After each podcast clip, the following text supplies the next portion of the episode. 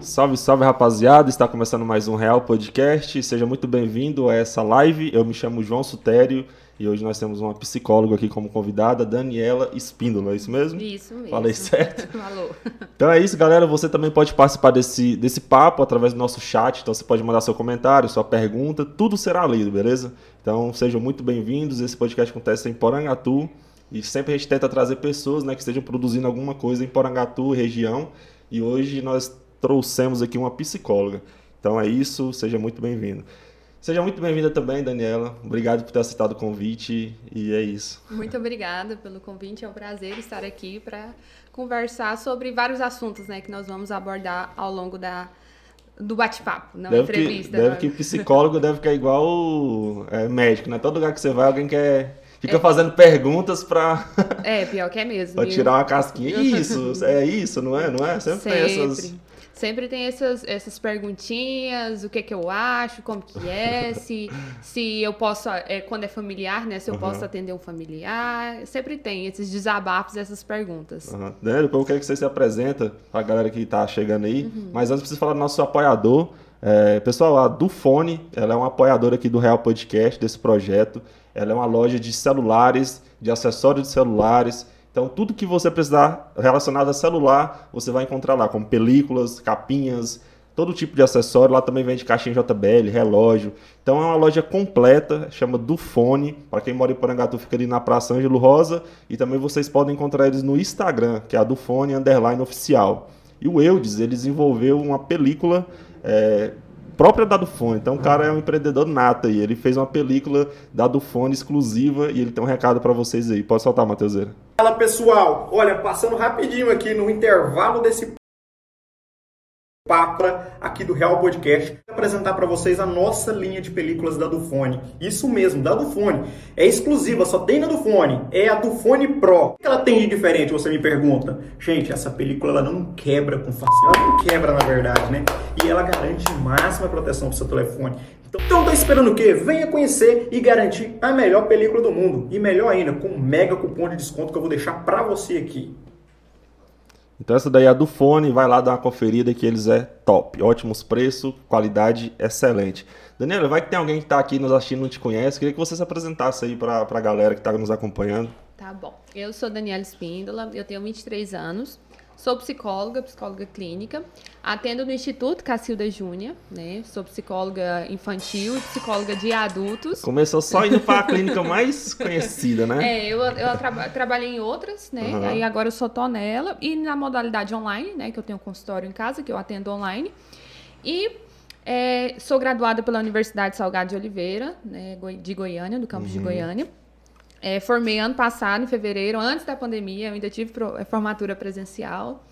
É, sou da abordagem que é importante dentro da psicologia, a TCC, que é a Teoria Cognitiva Comportamental. O que, que é isso? Quando a gente forma, a gente tem que escolher um- uma base para para fundamentar os nossos trabalhos, né? Aí tem a psicanálise, tem a gestalt. Eu me identifiquei mais com a TCC, que é mais comportamental, pensamento. é, esse é o, um dos principais focos. No finalzinho ali da sua faculdade, você já tem que escolher um rumo que você quer, tipo uma especialização? ou Uhum. Não uma é- base teórica para. É uma base teórica, mas tem as especializações, Aham. né? Que eu posso seguir também. Mas assim, não, não quer dizer que eu tenha que usar somente ela. Entendi. Mas eu, eu uso. A que eu mais uso é essa, mas Uhum. eu uso, às vezes, o corpo para psicanálise, o corpo para gestalt. É, tem outras, muitas, tem muitas abordagens, mas é Uhum. que eu mais me identifico com a TCC, que eu tenho mais facilidade, né?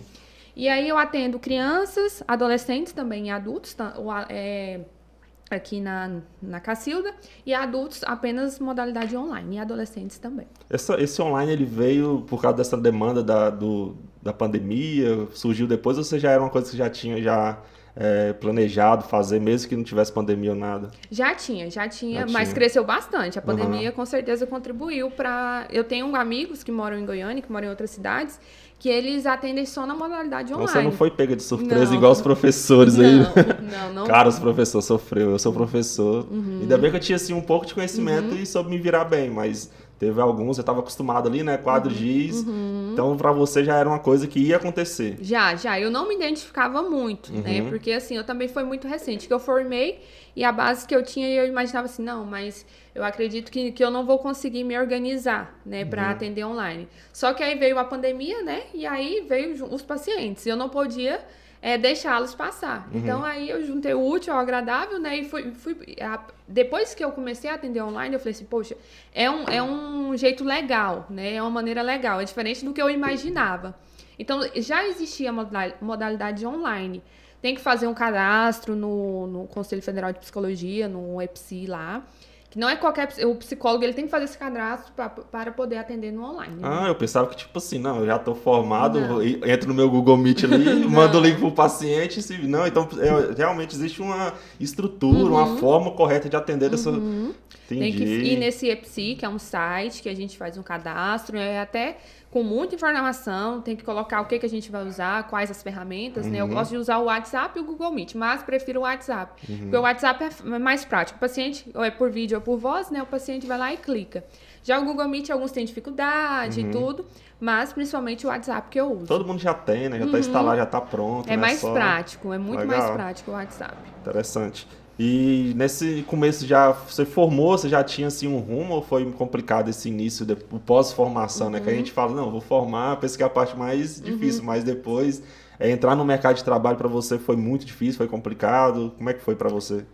Não foi muito difícil. O que pegou bastante, assim, no meu ponto de vista, foi a questão da pandemia, né? Porque eu formei em fevereiro, dia 17 de fevereiro de 2020 e passaram duas semanas veio a pandemia. Nossa, foi em cima da em bucha. cima da bucha. Então, assim, já é de- um pouco mais complicado o início da... da- do início do, do trabalho, né? Uhum. E aí, com a, com a pandemia, dificultou, né? Eu acho que de fevereiro a julho, eu tive, acho que, três pacientes. Uhum. Mas aí depois de julho, aí começou a, a, Andar. a andar bem.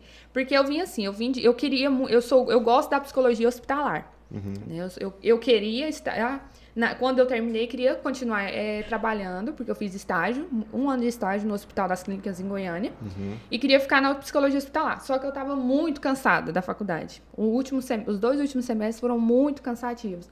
Então eu queria voltar para Porangatu de qualquer jeito. E aqui não tem muito campo para psicologia hospitalar. Uhum.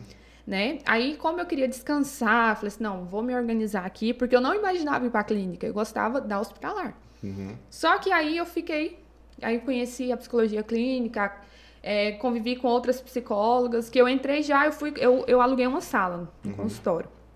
E aí depois fui chamada para trabalhar numa clínica também. E aí, que é uma clínica, um, clínica e laboratório, e continuei nesses dois lugares. Só que bem pouquinho, sabe? Pagando aluguel com do- três pacientes. Não pagava nem um, um mês de aluguel. Eu que o diga, né, Matheus?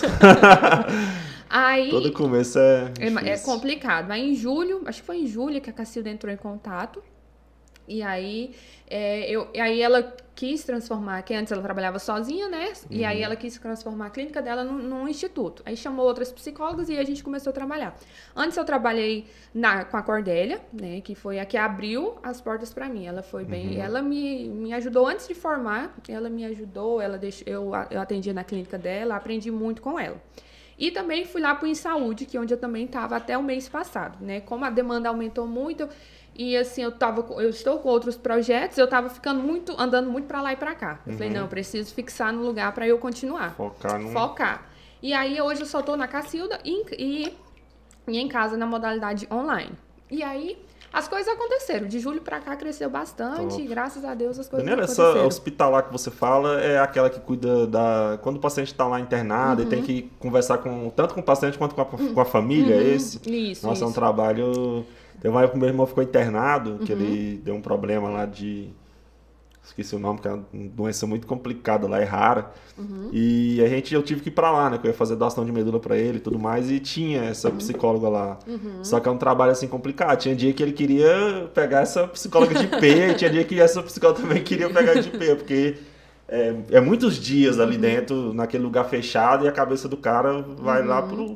E você cuidar disso deve ser um trampo. E você gostava disso. E eu gosto ainda. Você gosta ainda? Eu conheci a psicologia hospitalar, no- assim, a faculdade até o quarto período é o resumão da psicologia. E no- a partir do quinto tem as áreas para focar, né? E aí foi apresentando primeiro a saúde mental, onde eu fiz estágio no, numa clínica psiquiatra, psiquiátrica. Aí depois eu fui para psicologia hospitalar, no outro período. Então tinha vários focos. Depois do empresarial. Você meio que experimenta tudo pra depois você decidir o que você quer. É, pra eu decidir onde eu quero. Aí no nono período era psicologia hospitalar. E aí eu- nós fomos lá, eu fui para o Hospital das Clínicas, né? E aí lá a gente, eu fazia um trabalho da faculdade pelo Cora. O que, que é o Cora? É um centro de onde atende só pessoas, é só mulheres e homens com câncer de mama. Uhum. Dentro do, do, do, do Hospital das Clínicas de Goiânia, lá no setor universitário. E aí, nesses primeiros seis meses, eu estava lá pela faculdade, né? Só que aí surgiu no terceiro mês, acho que em março de 2019, apareceu um- uma oportunidade de participar de uma liga, a Liga da Mama. O que é a Liga da Mama? É um conjunto de estudos, de estudantes que fazem estudos, fazem experimentos, encontros é, que vai em palestras, enfim, sobre o câncer de mama, que era, tinha alunos da UFG, é da UFG essa, essa liga.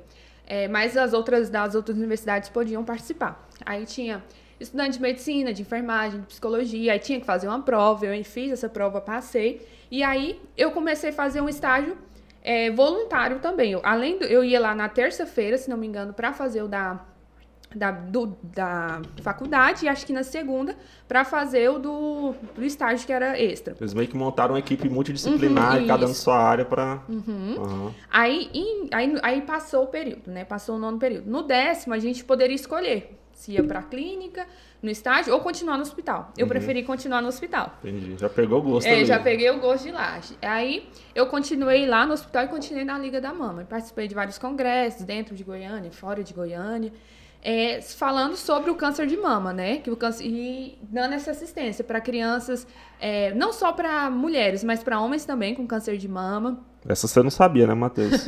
sabia não? Que homem dá câncer de mama? Hum, o homem também desenvolve Sério? câncer de mama. Eu sabia, faz uns dois anos só que eu sabia.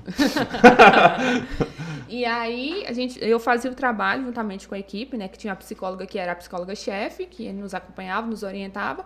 E nós fazíamos o trabalho. Não, era, era uma psicologia, é uma terapia breve, ou seja, era algo breve. Às vezes o paciente estava aqui e aí na outra semana ele não é de Goiânia, ele estava em outro lugar, então não tinha como continuar semanalmente. E aí, então, é, lá a gente fazia o acolhimento lá desde a entrada, que eles estavam na recepção, às vezes para receber um diagnóstico, mostrar os exames. É, a gente fazia com a sala, né, de- é, um- um- de, em grupo, terapia de grupo, isso. Conscientização, e depois nós tínhamos, íamos aos que estavam internados, nós íamos lá vê-los, a família também. Se o médico tiver que dar uma notícia muito ruim, eles passam pra você dessa notícia ou eles dão e depois te chamam pra ir lá na, na, na sala conversar com o paciente, alguma coisa assim? Normalmente, quem tem que dar essa a informação séria é o médico. É o médico. Normalmente nós vamos juntos para acompanhar. Ah, vocês vão junto Nós vamos médico? juntos. Uhum. Nó- Existem os casos que a psicóloga às vezes que fala, mas o certo é o, O médico certo. dizer, Aham. né? Porque querendo ou não, não é, é- não Nossa, é, deve ser uma situação, hein?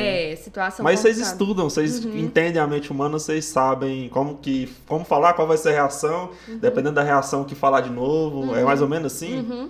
Às vezes, assim, não é nem falar, às vezes só de estar lá, segurando na mão, Uhum. é a- só com o olhar acolhedor de que as coisas vão melhorar, é a- o paciente se sentir acolhido, porque muitas das vezes nem tinha familiar. Entendi. né? Ou eles eram sozinhos, éramos nós. Né? Tinha as, as outras colegas que acompanhavam as cirurgias, eu não, não cheguei a acompanhar as cirurgias, porque eu- os dias das cirurgias eu estava na faculdade. Mas assim, é punk, né? Porque às vezes, por exemplo, eu lembro que a gente cuidou de uma paciente, né, um tempão. E aí a gente ficou uns três, quatro meses.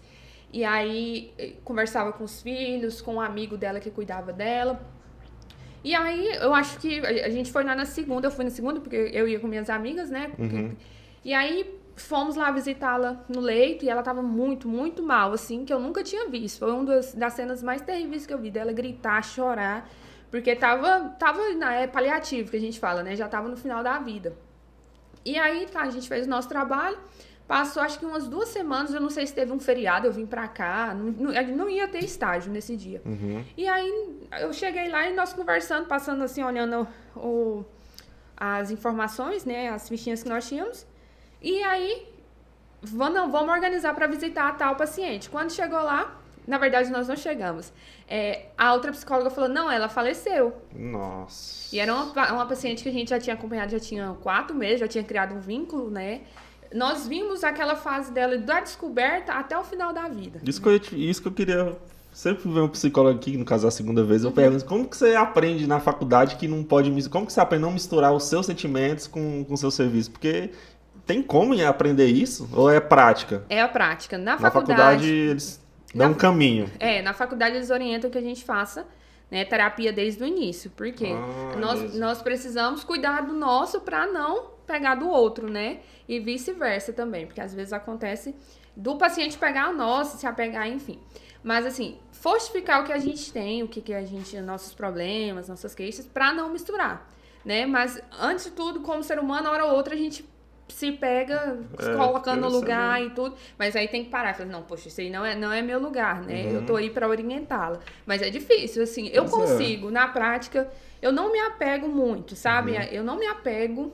Eu Não vou falar que não por completo, porque querendo ou não, eu sou ser humano, de certa forma, Uhum. eu vou, vou pegar alguma coisa, algum sofrimento do meu paciente, que eu fico pensativa e tudo.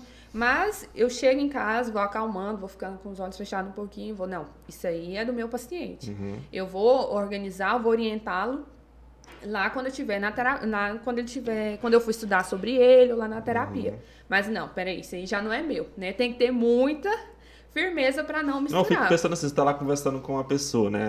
é, Ouvindo ela e do nada você se identifica com uma coisa que ela falou que também você tá passando. Uhum. Nossa, se misturar aí os sentimentos, tudo aí, deve dar um problema danado, né? E muito. Eu lembro que tinha professores que me fala, que falavam pra gente, seu, ah, os seus problemas vão aparecer nos seus pacientes. É, existe coisas que são comuns, né? Uhum. Aparecem em todo mundo. E aí, e hora ou outra aparece. Então, se eu não estiver bem resolvido, bem resolvida comigo, com essa situação, eu vou bagunçar. Vai, Então, vai basicamente, você tem que se conhecer muito. Uhum. Você tem que saber detalhe por detalhe da sua vida, do seu psicológico, do seu sentimento, aquilo que você pensa, deixou de pensar, Uhum. prática que você abandonou, que você é, começou a fazer. Uhum. Então, é um autoconhecimento que você precisa ter. Uhum, é, tem que exercer muito essas questões pessoais pra Uhum. não contaminar a história do paciente, de certa forma, Nossa, né? é um rolê muito difícil. É, Por isso que eu, eu falo, algumas profissões não tem jeito, você tem que ter, levar Uhum. jeito mesmo, porque senão você vai ser um mau profissional. é, e infelizmente tem as situações, né, que o paciente chega e conta que às vezes foi mal interpretado por algum profissional ou é, deu, algum, deu um conselho ao invés de orientação, porque existe uma diferença, né? Nós psicólogos, nós não damos conselhos, nós orientamos os nossos pacientes de maneira científica, né? Não é a mesma coisa que um amigo no senso comum. Uhum. E às vezes, quando algum psicólogo, algum profissional não está muito bem resolvido, ele contamina a história do paciente, né? E aí Entendi. tem, gera, gera aquele rolo todo, né? Uma coisa que. Existe várias áreas que trabalham com a mente humana, né? Tem a psicologia, a Psiquiatria, psiquiatria, neurologia. neurologia. Qual é a diferença, por exemplo, da psicologia para psiquiatria? Uhum. O, o psicólogo, ele faz a faculdade de cinco anos de psicologia. Certo. O psiquiatra, ele faz os seis anos, se não me engano, de medicina, e depois a especialização em Ah, psiquiatria. entendi. E Essa é uma das principais diferenças. E também que o psiquiatra, ele pres- prescreve medicamentos. Aham. Nós, psicólogos, nós não prescrevemos porque nós não somos médicos. Uhum, Acho que a principal diferença são essas duas, né? Medicina e prescrição de medicamentos. entendi. Mas a parte de ouvir e orientar de acordo com a ciência. Uhum, é a mesma, né?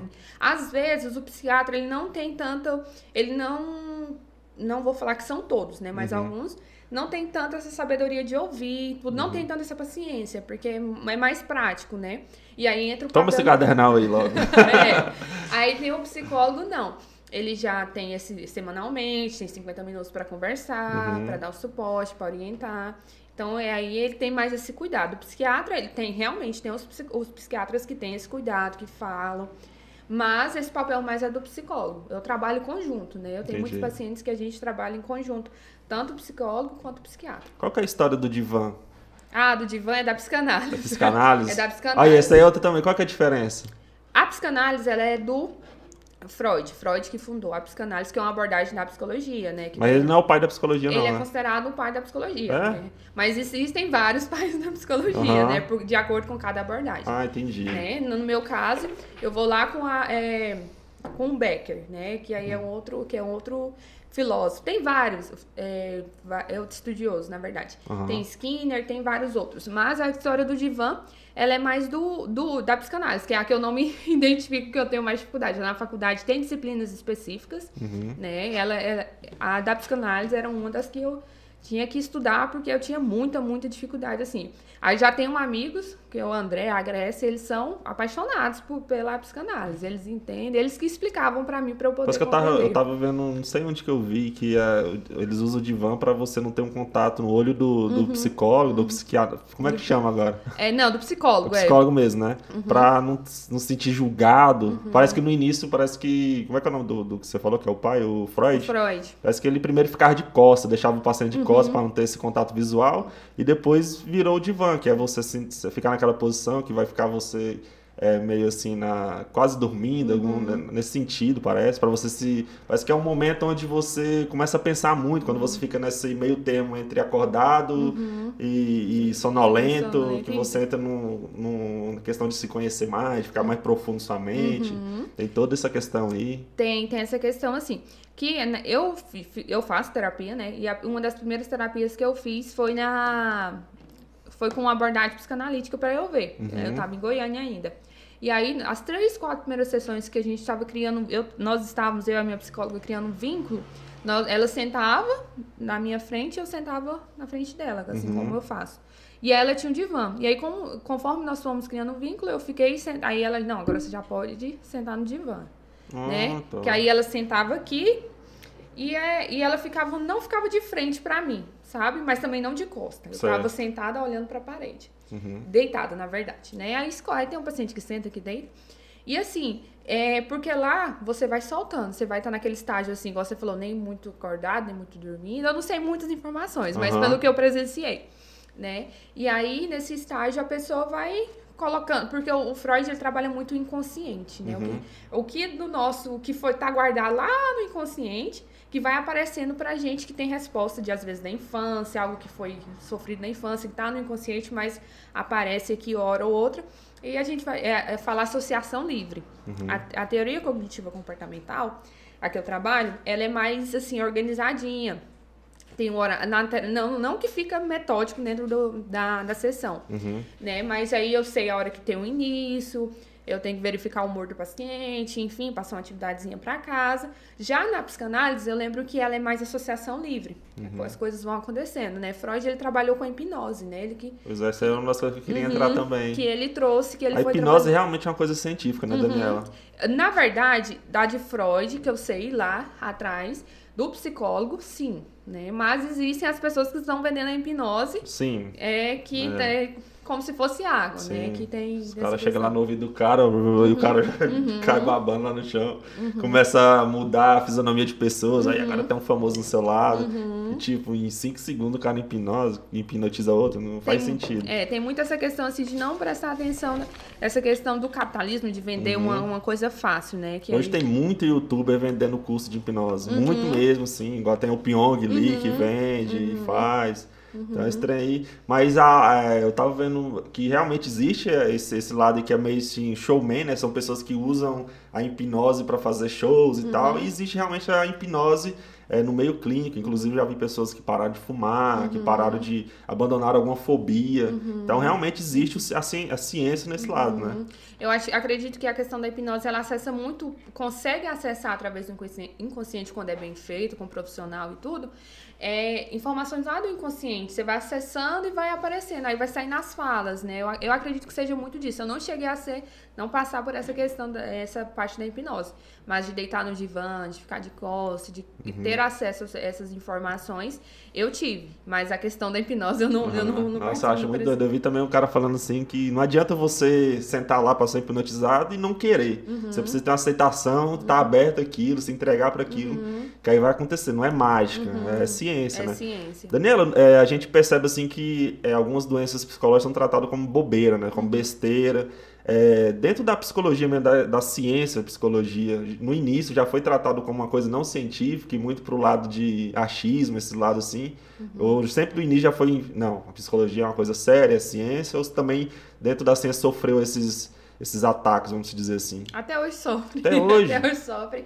Esses comentários de, ah, é frescura, ah, psicologia não existe. É, eu tenho pacientes que às vezes eles falam que a minha mãe, minha mãe deixou eu vir, mas ela não acredita, fala que isso é falta de, de lavar a casa, de lavar roupa, de falta de Deus. Então até hoje existe. Acho uhum. que a uhum. psicologia, infelizmente, ela vai carregar muito, não vai acabar 100% esses estigmas, esse espaço aqui que nós temos é importante para ajudar nessa uhum. conscientização, uhum.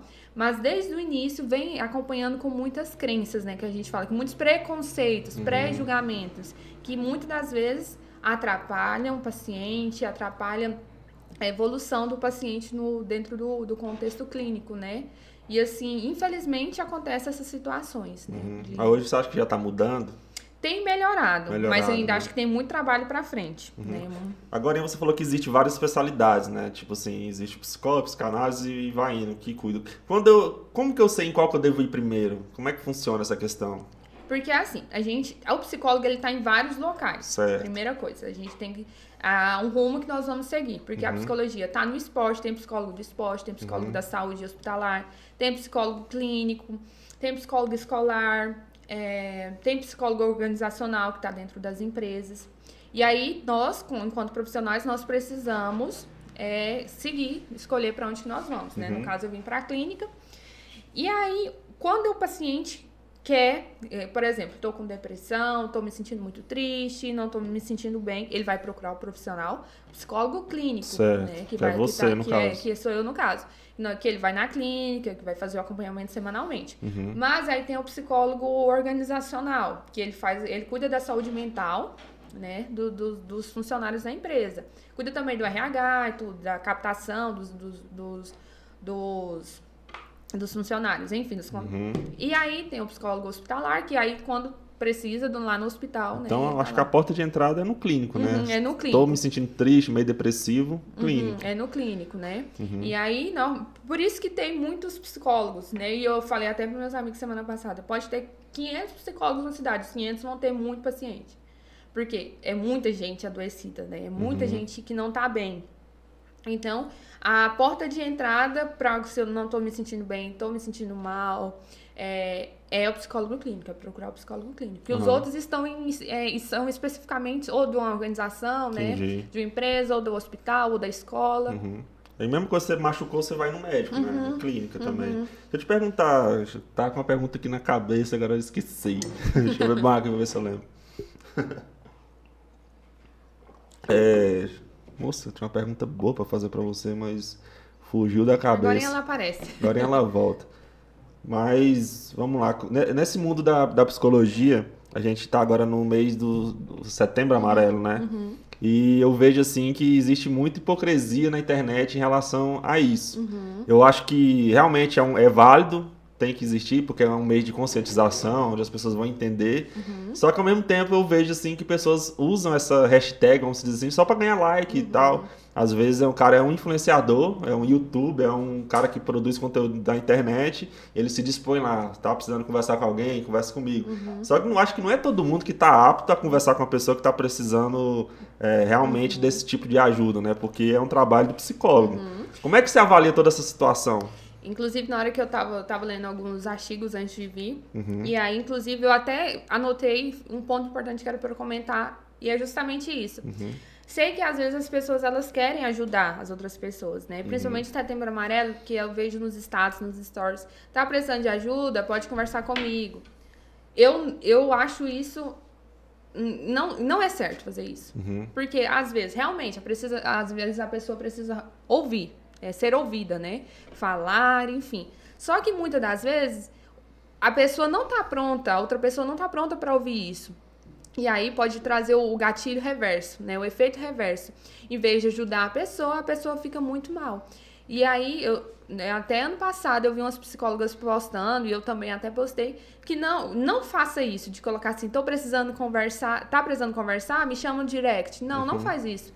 Isso, quem faz existe a diferença, lógico, como eu disse, né, de ouvir o paciente, de ouvir a pessoa, de acolher, mas esse trabalho é de nós psicólogos, né? Ou às vezes o efeito vem reverso, né? A pessoa faz é piorar a situação, às vezes começa a conversar e deixa a pessoa de lado. Então, não é legal fazer isso, uhum. sabe? E isso é para nós psicólogos ouvir as pessoas nós temos ferramentas, nós temos conteúdos científicos para trabalhar com aquela pessoa, né?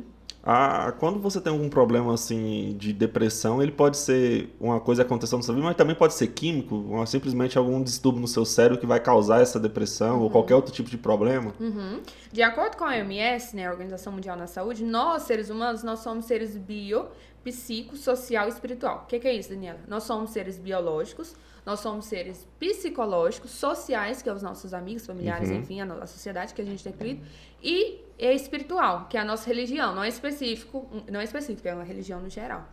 Então, é, tudo contribui, uhum. né? É, tem os fatores químicos, né, biológicos, que por isso que entra principalmente a parte do psiquiatra, que ele do uhum. neurologista uhum. também. Ele vai avaliar, vai passar os exames e lá ele vai identificar as causas é, genéticas, enfim, biológicas e psicológicas também. Mas né? no caso ele começa nem, nem você, né? Ele vai, vai começar o tratamento, vamos dizer assim, com você e você que vai identificar isso para depois encaminhar ele para um, um psiquiatra. Varia, ele, varia. Hoje... Às vezes o psiquiatra, às vezes quando é que tá muito forte, né? Já vai direto. Já vai direto pro psiquiatra. Entendi.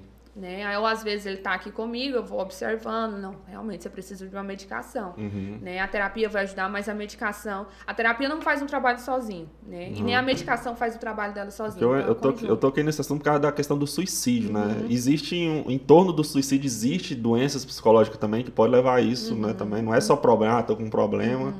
Como é que funciona isso? Tem vários tran transtornos mentais que podem ser gatilhos para os pensamentos negativos que a gente chama, né? Que é os pensamentos de ideações suicidas, né? Que é, por exemplo, transtorno de personalidade, é, depressão, transtorno de ansiedade, transtorno obsessivo compulsivo. Então, são vários os transtornos mentais. Os abusivos de medicamentos, os de, abusivos de drogas, de álcool. Tudo isso são os gatilhos, né? Uhum. Não são só esses motivos, né? Tem muitas coisas que, que envolvem, mas os transtornos mentais, eles contribuem para que aconteça, é, tem esses pensamentos negativos, né? Uhum, voltando sobre a questão de, dos influenciadores, eu estava vendo uma vez o, aquele Carlinhos Maia. Uhum. Você viu aquela fala dele, que ele falou sobre a questão do suicídio? Não, não vi. Simplesmente ele pegou o celular e fez uma história. Ah, suicidar? Uhum. Não é possível desistir da vida assim, como se fosse uma uhum. gripe. Uhum. Tipo, cara, se o cara chegou num ponto de, de pensar, né? Porque se você já pensou, já tem alguma coisa aí, né, Daniel? Uhum. Que às vezes a gente fala, ah, o cara que, que fala que vai suicidar, não se suicida, né? Uhum. Mas na verdade, se ele tá falando alguma coisa, tem alguma coisa dentro do uhum. coração dele que ele tá querendo colocar para fora, né?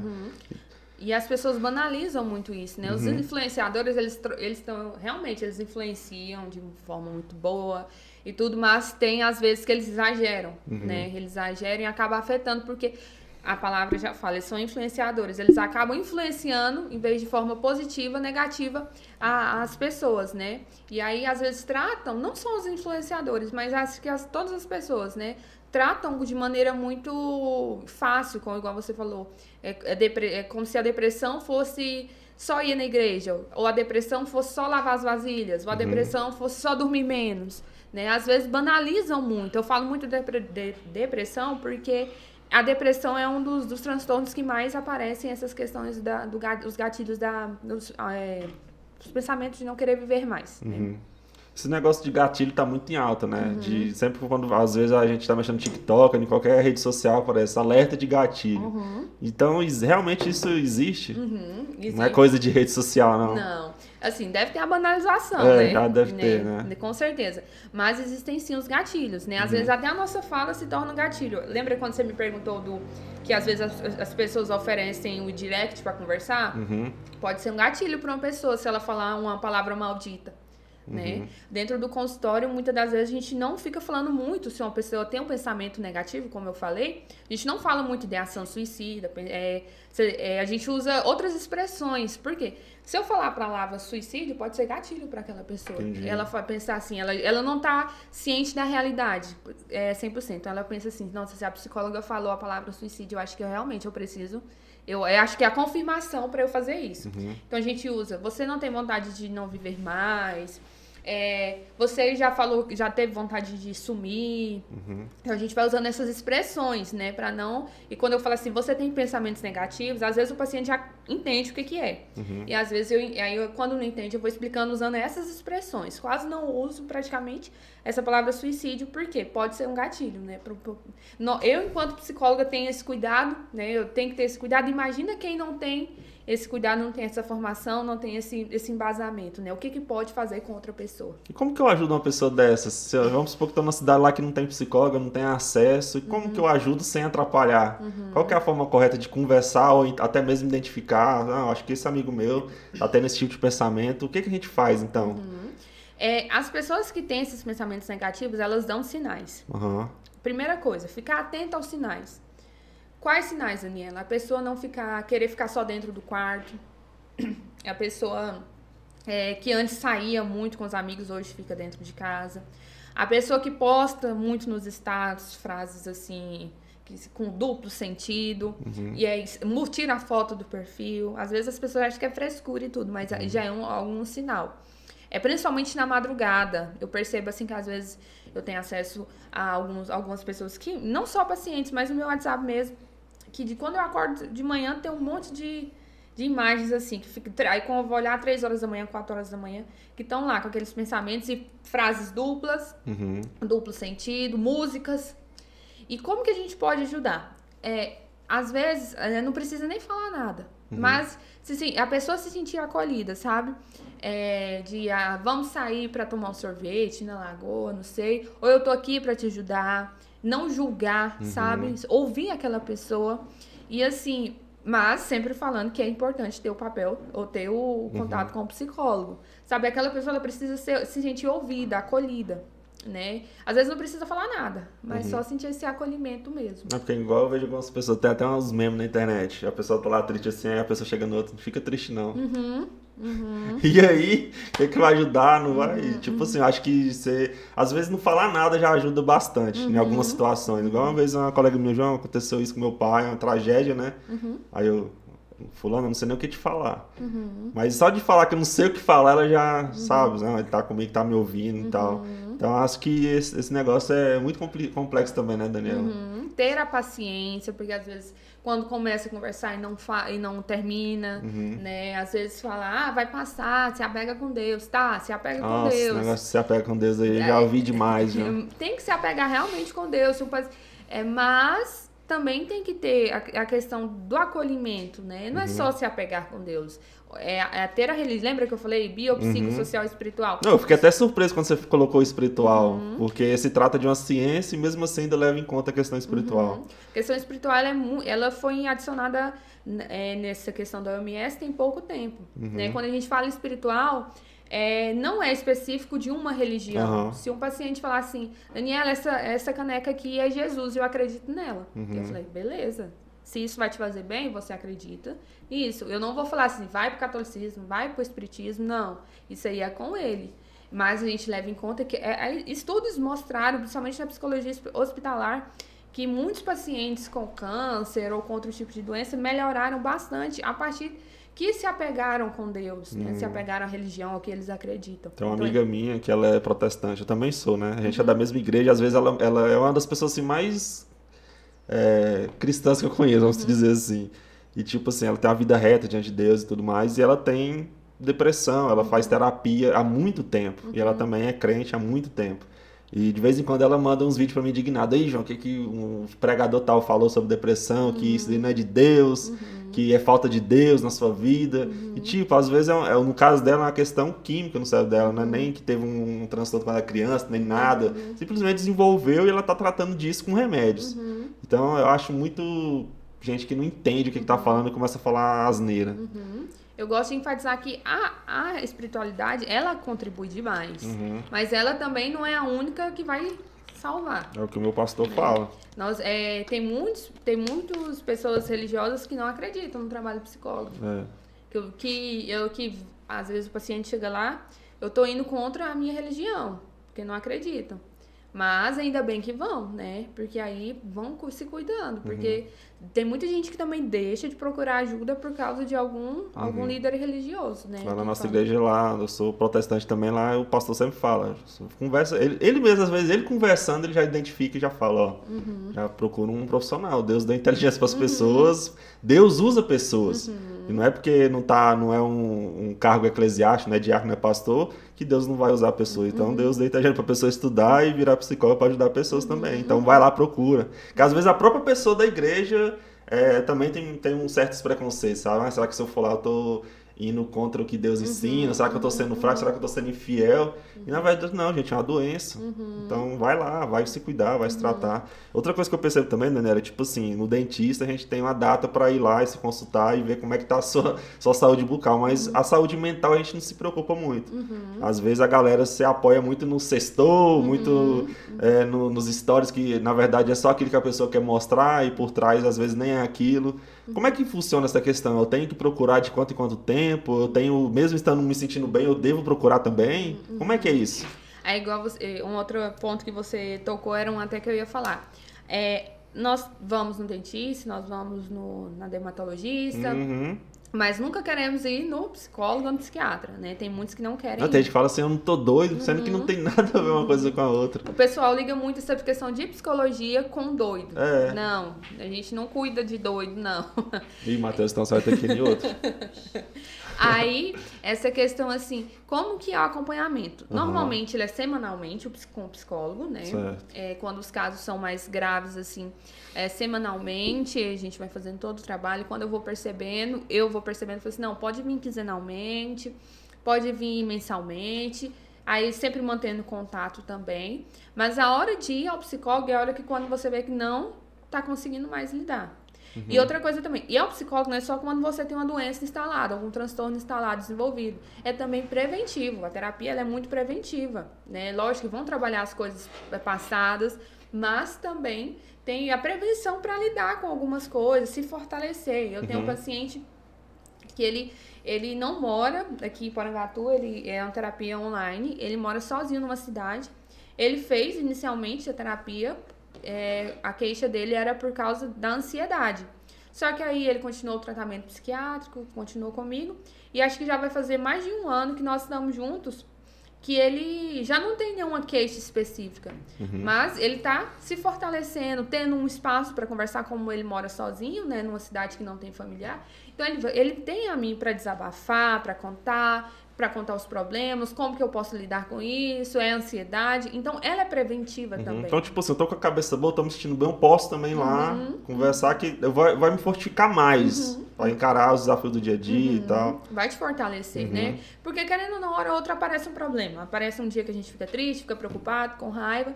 Então vai, é, hora ou outra vai precisar. Essas orientações que você falou, o psicólogo não dá conselho, dá orientações. Essas orientações são formas de lidar com, com, com a gente mesmo, Uhum. com o dia a dia. Como é que é isso? Você poderia falar mais sobre isso? No início, no primeiro, na consulta que a gente chama, o primeiro atendimento, Uhum. eu explico como que funciona. Eu, eu sempre uso a expressão assim, às vezes a resposta está dentro de você, Uhum. só que tem muita coisa tampando. Então eu vou dando orientações para ela trilhar e chegar nesse caminho para descobrir o que está acontecendo Então não adianta chegar lá e fazer uma vez, daqui 30 anos Uhum. voltar de novo. Não, não adianta, é não. um trabalho contínuo, É um né? trabalho contínuo. E um trabalho que eu, eu li esses dias e eu acho que é muito real, o trabalho do psicólogo na terapia, de 100%, 90% é do paciente e 10% é do psicólogo. Mas É? chega a ter alta, tipo assim, tchau, tá... Tem, tem Aham. alta. Tem uns pacientes que às vezes a gente percebe ou fica assim, de um, é, como eu te falei, semanalmente, quinzenalmente, aí Ah, mensalmente. entendi. Às vezes de dois meses, três meses, e às vezes eu falo assim, não, tá tudo tranquilo. Volta aqui algum- ano que vem, É. vai conversar de novo. Se você precisar de alguma coisa, pode entrar em contato. Vamos ficar Certo. sempre. Vamos Entendi.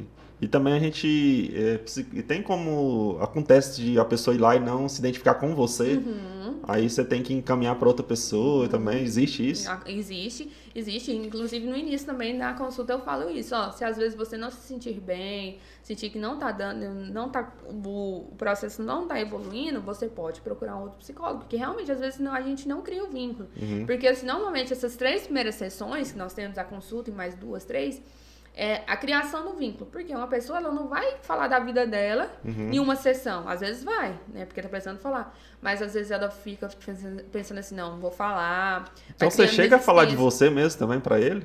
Como assim? Da sua vida? Não, eu não, não- eu falo da minha vida na questão assim de trazer como é, não é nem como exemplo, mas como gente, como que é a palavra que eu sempre uso?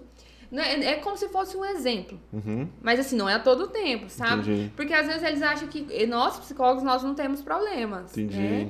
Então E você aí- tipo traz pontos da sua vida pra ele para gerar uma identificação, Uhum, ele vê ah, uma mas pessoa. não é sempre, porque Aham. senão vai atrapalhar o processo Entendi. terapêutico, né? Não é sempre que isso acontece. Mas ele tem É que um entender que ele tá falando com um humano, né? Uhum, é isso. É um modelo, né? Não é não é exemplo, é um modelo. Mas são às vezes, não é sempre isso que acontece.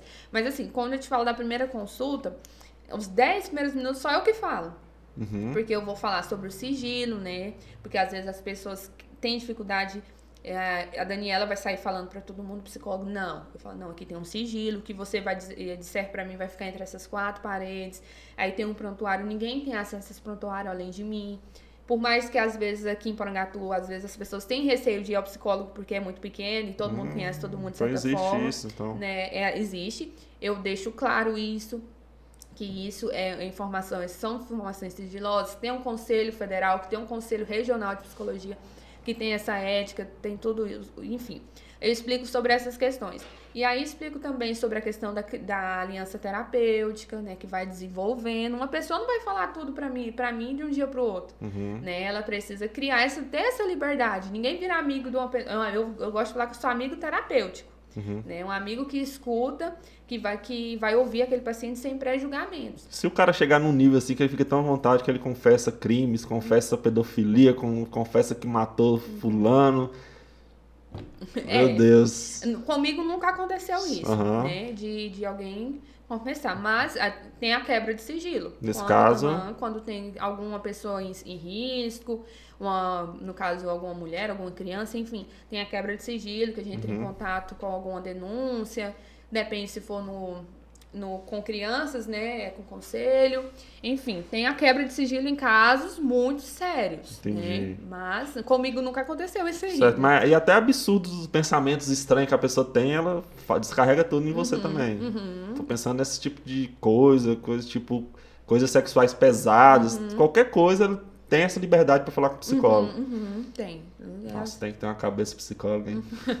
tem que ter uma blindagem na cabeça. E mesmo que você não esteja num dia bem, como é uma ciência e você segue protocolos, não vai influenciar em nada no, no, no paciente, né? É, quando assim, quando tem a possibilidade de desmarcar e eu não tô bem, eu prefiro Você desmarcar. prefere. Eu, tenho, eu lembro que uma professora minha, Ana Lúcia, ela sempre, ela sempre falava assim: quando vocês não estão bem, não estiverem bem, não, não atendem. Não vão Entendi. atender, porque você vai lá, você não vai estar bem, você vai estar com a cabeça longe, você não vai fazer um bom trabalho e não vai aproveitar aquele momento terapêutico com o seu paciente. Então, se você não estiver bem, ela mesma falava que quando ela não tá bem, ela não atende. Uhum, eu- às vezes eu, eu quando eu não, é muito difícil eu estar muito ruim, né? Mas existe às vezes quando tô muito cansada, alguma coisa, eu consigo remarcar, não desmarcar. Certo. Eh, Daniel, vamos fazer uma pausa? Vamos, Vamos. fazer uma pausa aqui, você tomar água, refrescar a garganta. Pessoal, é o seguinte, antes da gente ir para o nosso intervalo, eu quero falar do nosso segundo apoiador, que é a Angatu Máquinas. É um site de venda de, de ferramentas e máquinas. Eles são do grupo do Compensados Angatu. É, o site deles é o www.angatumáquinas.com.br. Então é um site super confiável, é de um morador de Porangatu, é um dos maiores sites do Brasil de venda de máquina. E, e, e pasmem, né? Porangatu, Goiás, filho, alcançando o, o Brasil aí na venda de máquinas e equipamentos. É do nosso amigo lá, Lucas, e ele tem um recado importante para vocês. E logo em seguida vai ficar rodando aí outros apoiadores e a gente volta daqui a pouco, beleza? Então não sai daí, já deixa suas perguntas, agora a gente vai ler todos os comentários. E é isso, pode soltar a Mateuseira, vamos pro intervalo, agora a gente volta. Fui. Oi, vamos falar sobre segurança. Quantas vezes você já teve receio de comprar na internet por medo de fraude? A Angatu Máquinas tem a solução para você. Nós temos descontos diários, promoções e, claro, um site completamente seguro para você realizar suas compras. Vamos conhecer agora. O site da Angatu Máquinas oferece os mais modernos sistemas de segurança, desde o primeiro acesso até a finalização de sua compra. Temos certificado SSL, para garantir a sua segurança e dos seus dados ao navegar em nosso site. E também temos um sistema antifraude de ponta a ponta que garante também a segurança durante a sua compra. Então corra para Angatu Máquinas e garante agora sua máquina e ferramenta de trabalho com maior segurança. Pensou em máquinas, pensou em Angatu Máquinas.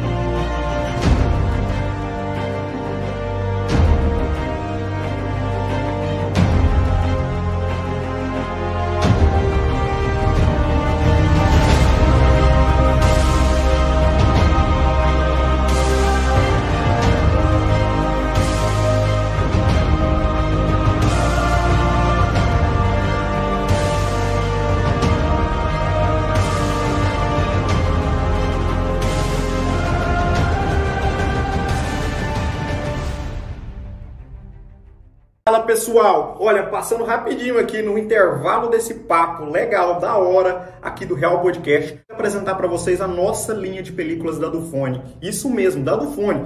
É exclusiva, só tem na Dufone. É a Dufone Pro. O que ela tem de diferente, você me pergunta? Gente, essa película ela não quebra com facilidade. Ela não quebra, na verdade, né? E ela garante máxima proteção pro seu telefone. Então tá esperando o quê? Venha conhecer e garantir a melhor película do mundo. E melhor ainda, com um mega cupom de desconto que eu vou deixar pra você aqui.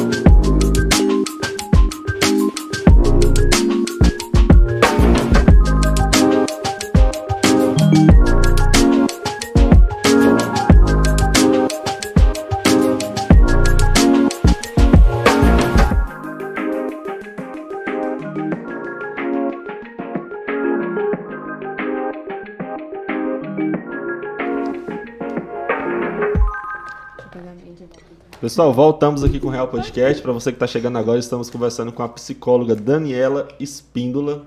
Então você já pode deixar sua pergunta, seu comentário que a gente vai ler.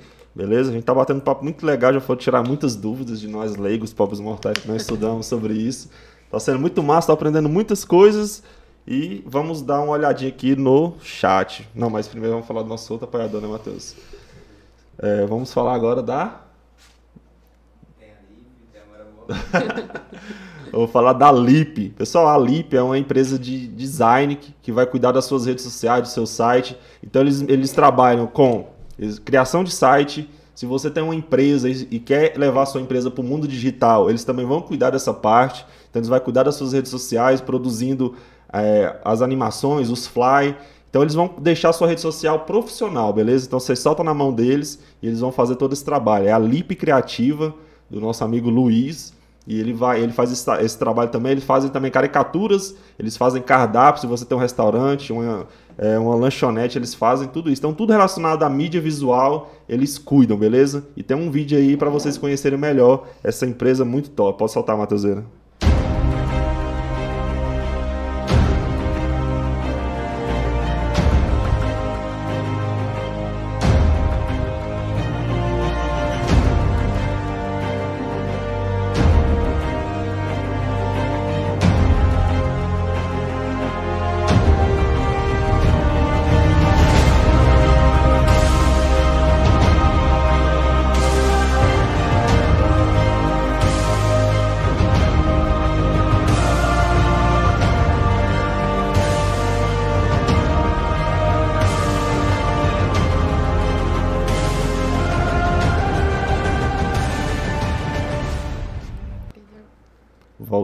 Então, essa daí é a Lip Criativa, então, criação de artes, logotipo, caricaturas, vídeos animados, criação de site, gerenciamento de redes sociais, fala com eles aí no Instagram, Lip Criativa, beleza? Então vai lá, confere, tá tudo na descrição, o QR Code também tá rolando aí no canto, vai lá e dá uma conferida que os caras é brabo aí na, na nas artes.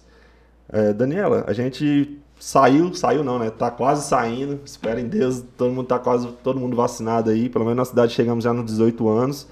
Uhum. E a pandemia deixou marcas né, na, na sociedade.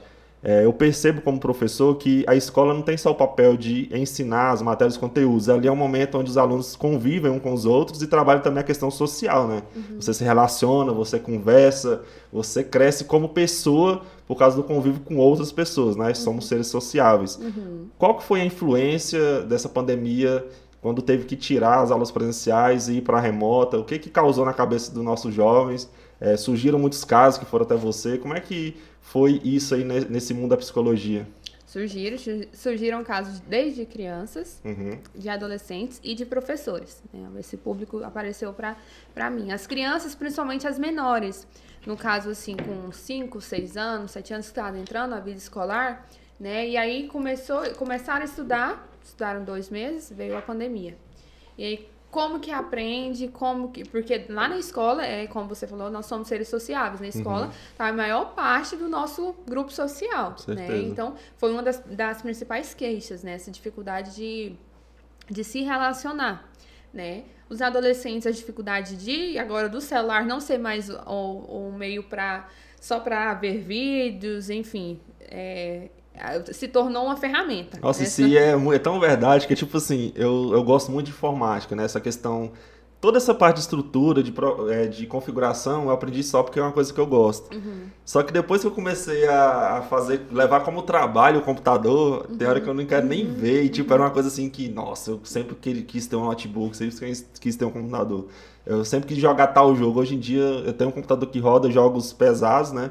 E eu nem uhum. tô afim, porque uma coisa que era para diversão se tornou muito só trabalho, trabalho, uhum. trabalho. Eu tive que começar a usar óculos porque estava forçando muito a, as, as vistas. vistas. Então teve isso também nos uhum. alunos. Uhum essa questão assim, quando algo que era para ser prazeroso se torna obrigação, Nossa, a gente não quer mais fazer. Isso é chato. Né? Os adolescentes também a dificuldade, também a falta de convívio, né? Uhum. Dificuldade de lidar com, com esse aprendizado, principalmente do ensino médio, terceiro ano, que ah, eu não vou não, não, como que eu vou passar no ENEM, como que eu não estou aprendendo nada. E os professores, a dificuldade em lidar com as com as com os meios, né? Uhum. Às vezes com muita dificuldade de que não está conseguindo passar para o aluno, o aluno não está conseguindo é, entender, compreender. Então, tudo isso, de certa forma, gerou muita ansiedade, né? Acho que a maior da, das, das coisas que a, que a pandemia trouxe, que já tinha, que era a ansiedade, mas trouxe para as crianças, trouxe para os pais, principalmente para os pais também, né? Eles se tornaram os professores, né? Não que eles tenham tirado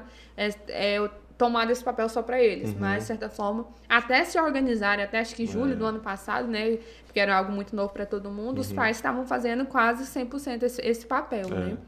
E eu, hoje eu estava conversando com um professor lá na sala dos professores, ele falou uma coisa muito verdadeira. O Fábio, um salve, um salve aí pro Fábio.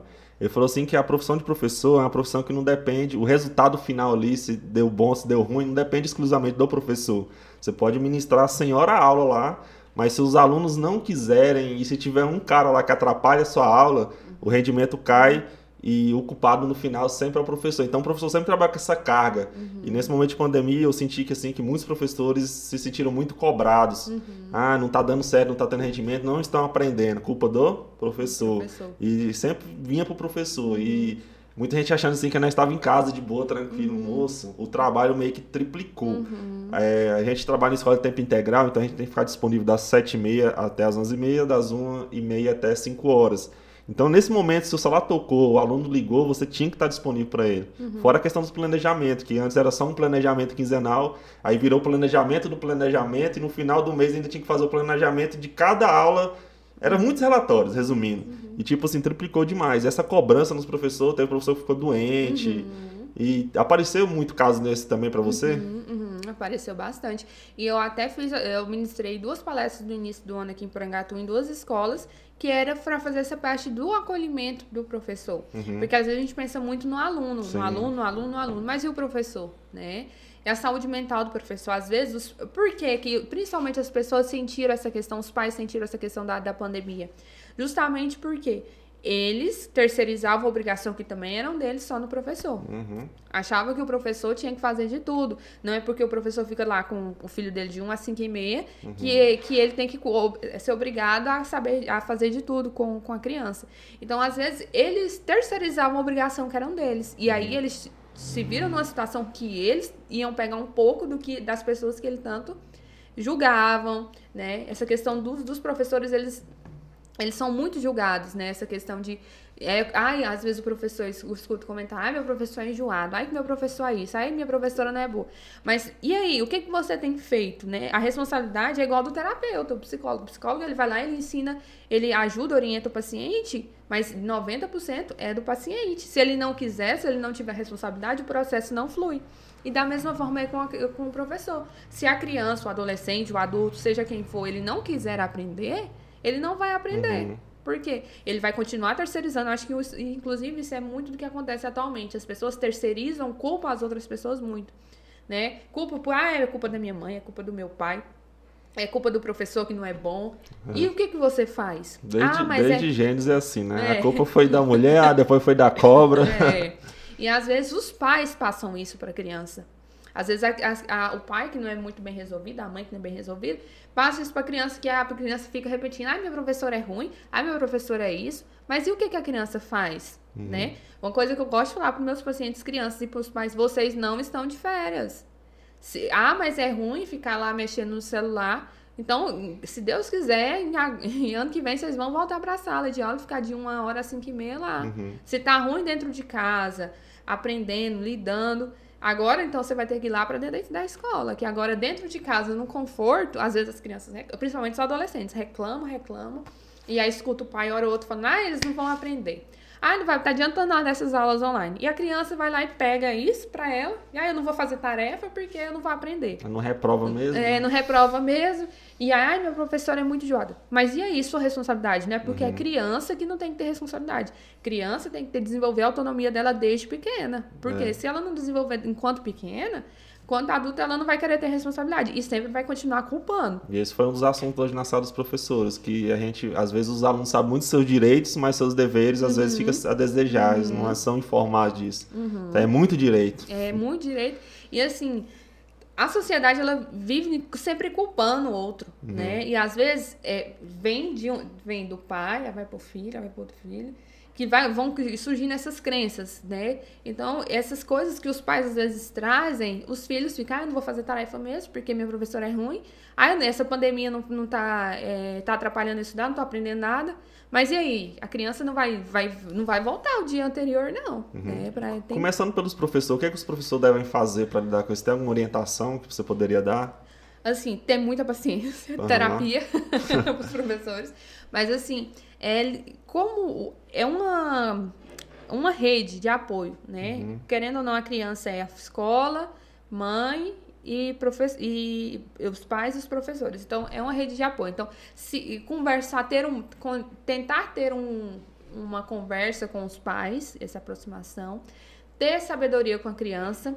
Uhum. Eu acho que um, e, e se posicionar perante assim, ser firme, né? Não ser flexível, tem, pode sim, tem que ser flexível em algumas coisas, mas ter essa sabedoria de que é uma e passar para o aluno, tentar quebrar essa crença que o pai às vezes atrapalha, de que isso vai passar, uhum. que a gente não vai viver em pandemia o resto da vida. Né? Que isso vai passar em uma fase que nós não estamos de férias, por mais que seja difícil, que seja complicado tudo isso, mas não quer dizer que isso vai continuar para sempre. Vai ter os respingos, né, de tudo isso que a gente está passando, mas não quer dizer que vai continuar para sempre isso, né? Uhum. Mas eu acho que agora a fase mais crítica passou, passou né? né? Acho que de julho para cá acho que o final do ano foi mais crítico, porque estava todo mundo se habituando. Agora que está todo mundo vacinando, está voltando aos poucos, né? Uhum. É, Daniela, mudando um pouco de assunto, a gente percebe assim que as redes sociais, elas, todo mundo tá na internet hoje em dia, todo mundo agora virou formador de opinião, todo mundo agora entende sobre tudo, uhum. todo mundo tem acesso a tudo muito rápido. E as redes sociais têm um grande mal que é as aparências. é, sempre é os corpos perfeitos, é gente que tem o trabalho perfeito dos sonhos, a, os belos pratos, sempre tenta mostrar o seu melhor, né? Ninguém mostra que, ah, tô com esse tanto de boleto aqui para pagar, é, o carro tá estragado, não, é só o lado bom. E às vezes as pessoas guiadas por isso se começam a se sentir cobrados e ver que sua vida não tá tão no padrão que está sendo mostrado na internet. Isso é, atrapalha as pessoas psicologicamente também? Aparece, esses casos também são estudados por vocês psicólogos? Uhum, aparece, aparece essa queixa. Eu lembro que uma paciente, na época lá do, do Gustavo Lima, lá, que ele deu a pausa lá com a. Sei lá o que, que foi com aquilo lá com uhum. a Andressa. Eu lembro que uns dias antes uma paciente tinha me comentado comigo que queria ter uma vida igual da Andressa, Suíta e do Gustavo Lima. Uhum. De, tipo, ela trouxe até o exemplo deles. De tipo assim, que o, o Gustavo Lima, eles viviam postando fotos Uhum. Muito felizes, enfim, viajando. Ela é muito bonita, ele também. É, e eu, o namorado dela não, não postava foto com ela e tudo. E aí, e ela achava que ele não amava, que o relacionamento dele não era bom por causa, uhum. por causa disso. E aí, na outra sessão, aconteceu, explodiu isso aí do Gustavo Lima, enfim. E aí, foi até bom essa situação, porque eu trouxe para ela que as aparências elas enganam, uhum. né? Lá, igual você falou, a gente vai mostrar o que, o que quando a gente tá bem, uhum. né? Nas viagens, e os melhores os melhores flashes, enfim, os melhores pratos, os nossos problemas, o que acontecia lá com o Gustavo e a Andressa, só eles sabiam. Então não quer dizer que eles vivem uma vida 100%, né? Isso também traz até para mim, psicólogo, né, que às vezes os pacientes acham que a gente não passa por problemas, é. situações, nós passamos também. Nós somos seres humanos, né? Essa questão da grama do vizinho sempre, sempre mais verde é uma coisa uhum, velha, né? Uhum. Não é novidade. E... Só, só passou pra internet porque é uma coisa que agora tá em alta, né? Isso. E isso influencia bastante. Então, assim, tem que ter a sabedoria, o fortalecimento. Por isso que é bom a terapia para fortalecer esses pontos, para não se deixar levar com essas situações. Uhum. Conseguir separar o que é meu, a minha realidade, da realidade de outra pessoa que eu nem conheço. E nem sei se essa realidade é, é essa realidade real, de certa forma. Entendi. E hoje, agora, os psicólogos têm um grande parceiro que não é parceiro, que é um grande rival, que são os coaches, uhum. né? Nós estamos na, gera... na época dos coaches uhum. agora, né? Uhum. Que é os caras lá que faz um cursinho de três meses e já tá dando palestra, já tá entendido uhum. sobre o assunto psicologia, né? Uhum. Como é que os psicólogos são realmente pessoas que estudaram? Quantos anos você falou? Cinco. Cinco anos para entender, entender a mente humana. Chega uns caras lá vendendo cursinho de três meses aí, os caras já querem dar conselho, já quer cuidar de tudo. Como é que vocês, vocês veem isso? Existe é, alguma um órgão que cuide disso, que fiscaliza isso? Ou... Tem, tem, nós temos o Conselho Federal de Psicologia que, uhum. que fiscaliza, né? Quando está adentrando, está oferecendo algo que é nosso, que é, uhum. que é, só nosso. Porque nós temos a nossa carteirinha, uhum. né? Nós pagamos anualmente, tem a carteirinha do Conselho Federal de Psicologia. E para ser coach, pelo que eu sei, não precisa ser psicólogo, mas tem os psicólogos que são coaches, né? Uhum. Aí já é aí já é outros 500. Mas assim, é... por que que os coaches, eles criar, eles é, bombaram, estão bombando? Porque eles vendem algo muito fácil. Uhum. Né? Eles vendem uma depressão curada em duas semanas, eles vendem uma ansiedade curada em dois meses. E as pessoas, elas querem o quê? Algo fácil. Algo rápido, fácil. Às vezes a terapia, o paciente, ele não continua na terapia porque é um processo. Uhum. E o processo, ele leva tempo. Aí é mais fácil lá, no que oferece dois meses, curar a depressão em dois meses, do que estar tá ali conversando, falando seus problemas. E às vezes eles vão lá e voltam para nós né? E Às vezes bagunça é, mais lá e volta. Piora mais, né? E, e assim, eles querem tudo muito fácil. Né? Eles não, a, a sociedade que nós vivemos são, é uma sociedade que não tem paciência de espera, esperar as coisas é. acontecerem. É. Um amigo é, meu que fala que a geração é missa miojo, é, é tudo isso, em 15 minutos. Isso, eu ia falar até essa questão do, do miojo mesmo. É muito mais fácil fazer um miojo que é 5 minutos, 10 minutos, que fazer um macarrão que é 25, é. meia hora. Então, assim, as pessoas elas querem as coisas muito fáceis, né? Uhum. E as, os pais têm passado muito isso para as crianças. Eu vejo isso muito dentro do consultório, que as crianças querem tudo para hoje, para agora, né? E assim, às vezes isso atrapalha bastante, né? Eu, eu li uma frase esses dias que fala assim: limites é bom para, é bom para os pais e para os filhos. Por quê? Já, já puxei um assunto do outro. Não, né? mas, aqui é, é assim Mas mesmo. enfim, porque as crianças elas vão querendo tudo muito fácil uhum. e vão criando, é, desenvolvendo adolescentes, adultos que querem as coisas para hoje, que não tem paciência para esperar. Uhum. E isso é muito resultado dos pais. Então, voltando ao assunto lá do coach, as pessoas às vezes, elas querem. Ah, não é o resultado só dos pais, tá? Os pais contribuem, uhum. não são só os culpados. Mas as pessoas querem algo muito fácil. A terapia, às vezes, você vai primeiro no coach, na academia, vai tomar cerveja, não tem dinheiro para fazer a terapia, mas tá ali no bar, né? Eu, eu vejo muito assim que as pessoas entram em contato comigo e às vezes quando eu falo o valor, não vão. Uhum. Porque, ah, mas acha que é um dinheiro mal gasto. Mas eu vejo, ah, eu vejo, hum, eu, eu observo, ah, não tem dinheiro para, mas vejo lá no status, no store que para cuidar da saúde mental não tem. É. Sábado e domingo é o dia que tá eufórico, segunda-feira tá atrás da psicóloga. Sextou, é. É, sextou.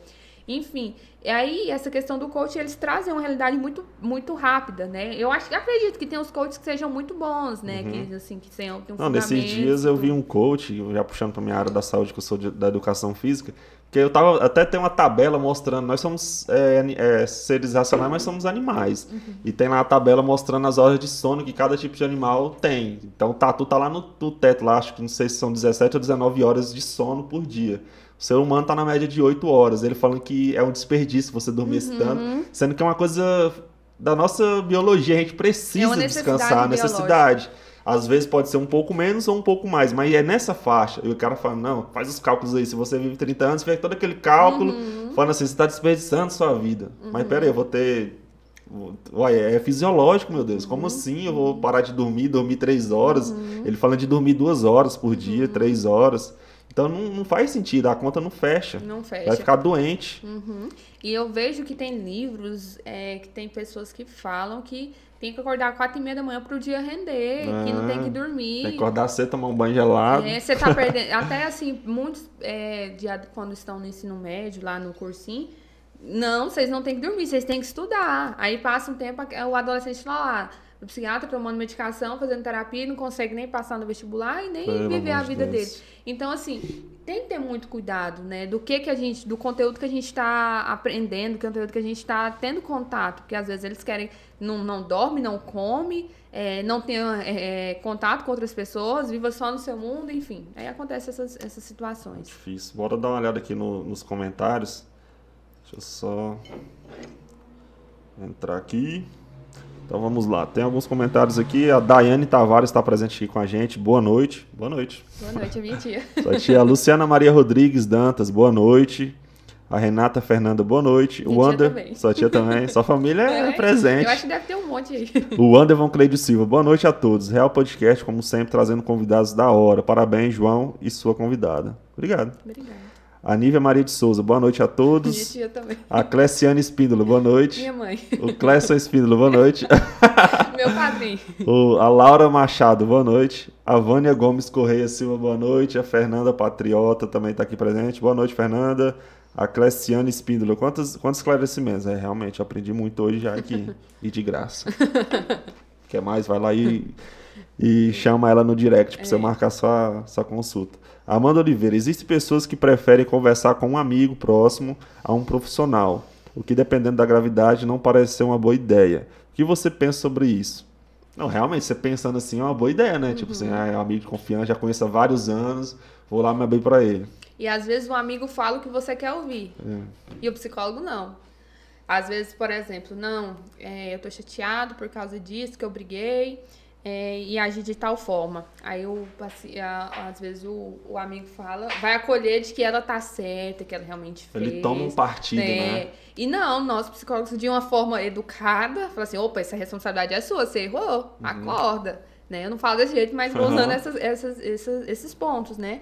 Mas aí, às vezes, as pessoas, elas querem ouvir o que elas querem, né? Não- e aí, às vezes, quando tem um, algo que incomoda, vaza fora. Aí não quer procurar o psicólogo, né? É, então tem que abrir o olho.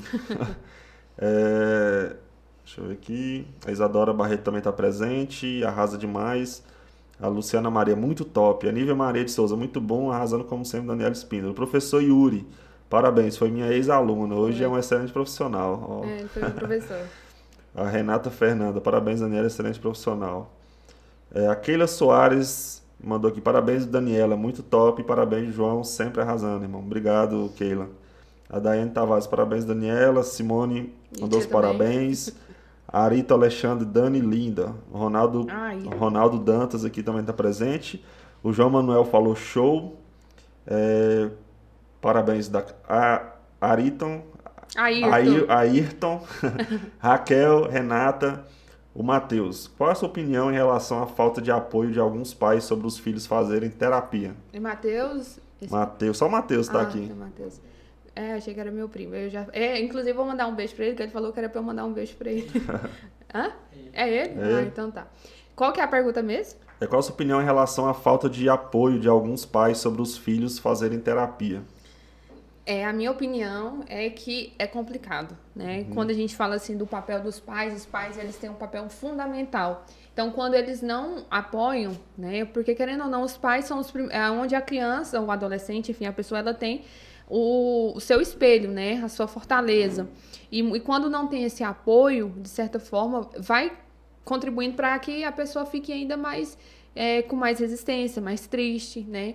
Então, assim, os pais que estiverem assistindo tenham essa compreensão, né? Se criança, se o adolescente tem mostrado sinais, é hora de acordar, né? Porque senão pode ser tarde. E quando acontece algo, depois não tem como se arrepender, né? Quando é algo mais sério. Então tem que ter esse contato, tem que ficar sempre em alerta. Eu sempre uso a palavra alerta, alerta, alerta, alerta, porque dão sinais. E às vezes quando acontece alguma coisa, fica o arrependimento, fica a culpa. Igual, voltando à questão do setembro amarelo que eu estava lendo, as pessoas elas dão sinais, né? Às vezes são sinais que às vezes a gente não percebe, às vezes a gente percebe e, e deixa de lado.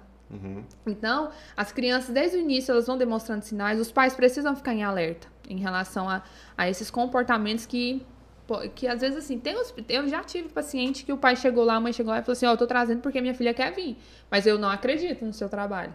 Nossa. E aí eu falei, aí eu pensei comigo agora que ela vai acreditar mesmo. Mas É será assim- que não fica meio você tentando fazer eles fazendo em casa, não? Uhum. Eu falo, eu falo assim, olha, a terapia, ela é 45 minutos uma vez na semana aqui comigo.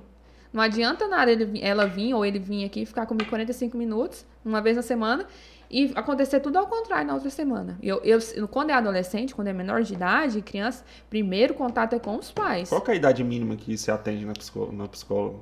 Eu atendo a partir dos 4 anos. Quatro anos. Uhum. Aí, no caso, é meio que um trabalho paralelo com o pai, né? Uhum, uhum. Tem uma rede de apoio, né? A Uhum. rede de apoio é eu, os pais e a escola. E mesmo precisa. sendo criança, tem coisas que só ficam entre você e a criança? É, eu explico isso no início para o pai. Tem muitas as informações que precisam ser passadas para dependendo da queixa da do paciente, eu repasso. Mas, mas ele ainda, é, eu- a criança é meu paciente. Uhum. Então, aí, se tiver alguma coisa assim, uma vulnerabilidade, alguma coisa que esteja acontecendo, algo aí eu, eu, eu repasso para Teve pais. coisas que não, você não podia falar e o pai fala, fala, fala. Não, ainda não, eu né? nunca tive essa pressão assim. Eu sou muito, eu sou, acho que eu sou muito firme com, meus, Uhum. com os meus pais e Você meus já pacientes. deixa claro. Eu já né? deixo claro isso desde o início, né? Às vezes eles querem, é, querem saber demais, mas eu ponto, ó, eu vou dando algumas informações, mas não informações que quebram o sigilo, o sigilo da, da criança, né? Porque Entendi. meu paciente é a criança. Deixa eu ver aqui onde eu parei. É... Achei. É, quais as características, sintomas pontuais que podemos identificar uma crise de depressão, ansiedade e pânico? Eu acho que são coisas que se confundem, né? Às vezes até a própria tristeza, você acha que é uma coisa, que é a depressão, mas... Mas como é que funciona? A gente tem a depressão já ali, sei lá, de um, em um nível e ela só aumenta? Todo mundo tem isso, a ansiedade, quer dizer, não depressão, A ansiedade. ansiedade todos nós temos. Aham. Nós quatro aqui nós temos ansiedade. A ansiedade é um mecanismo de defesa. Uhum. Ou seja, é algo que vem lá do homem das cavernas, quando ele lutava, ficava em alerta que ele tinha que lutar, enfim. Então, a ansiedade todos nós temos. Né? Ansiedade que é igual, por exemplo, lá no início que você falou assim, no início a gente fica um pouco nervoso, É. porque é natural, né? O nosso, gente- nós estamos fazendo algo, por mais que você faça sempre, mas é algo que você é, é uma nova convidada, como que vai ser, enfim, você fica sempre nessa expectativa. Mas tem a ansiedade patológica, que aí vem essas questões, que aí quando a pessoa não consegue dormir, tem as crises de ansiedade, tem os efeitos fisiológicos, que é taquicardia, tremores, insônia. Então, assim, a- Diarreia. é diarreia. A ansiedade patológica, ela, ela é mais séria, né? Outra coisa que as pessoas banalizam muito, a ansiedade. Com- As pessoas acham que a ansiedade é só uma coisa ruim. Não, a ansiedade nos ajuda bastante. Por exemplo, se a gente vier aqui na porta, passar alguém atirando, o que, que a gente vai fazer? Nós vamos correr? Uhum. E- Caçar um e- refúgio, e- abrigo. re- um refúgio, um abrigo, e graças a quem? A um mecanismo de defesa da ansiedade, que a gente está em alerta. Entendi. Tem o medo, nós temos várias emoções, nós temos 27 emoções, que é alegria, tristeza, raiva, nojo. Você já, viu aquele eh, filme Divertidamente? Já. E aquilo lá explica bastante. Uhum. Então, ela nos ajuda a ansiedade. Então, a ansiedade não é só uma coisa ruim, né? É um mecanismo de defesa, né? Enfim. E como que eu vou observar, Daniela, uma crise de ansiedade? A crise de ansiedade, ela pode durar 5 minutos, 10 minutos, 15 minutos, e ela varia, né? Às vezes uma crise de ansiedade dura a noite toda. Meu Deus. Tem, muito, tem muitos pacientes que é bem rápido, mas eles relatam, Daniela, foi 15 minutos, mas parecia 3 horas, né? E aí são os taquicardia, um aperto muito forte, normalmente eles sempre relatam, Daniel, um aperto muito forte no coração, pensamento acelerado, é como se não conseguisse desligar, né? Ou dormem muito, ou dormem demais.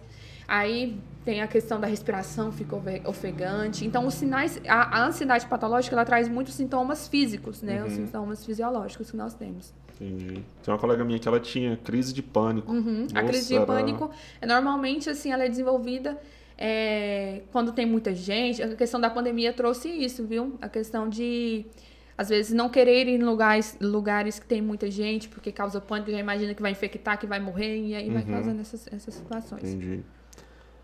É, a, Je- a Jessica Muniz, Jéssica, É, minha prima. Ou minha amiga. É. sua amiga, ela falou que ia assistir mesmo. A terapia e paciência aos professores. Boa.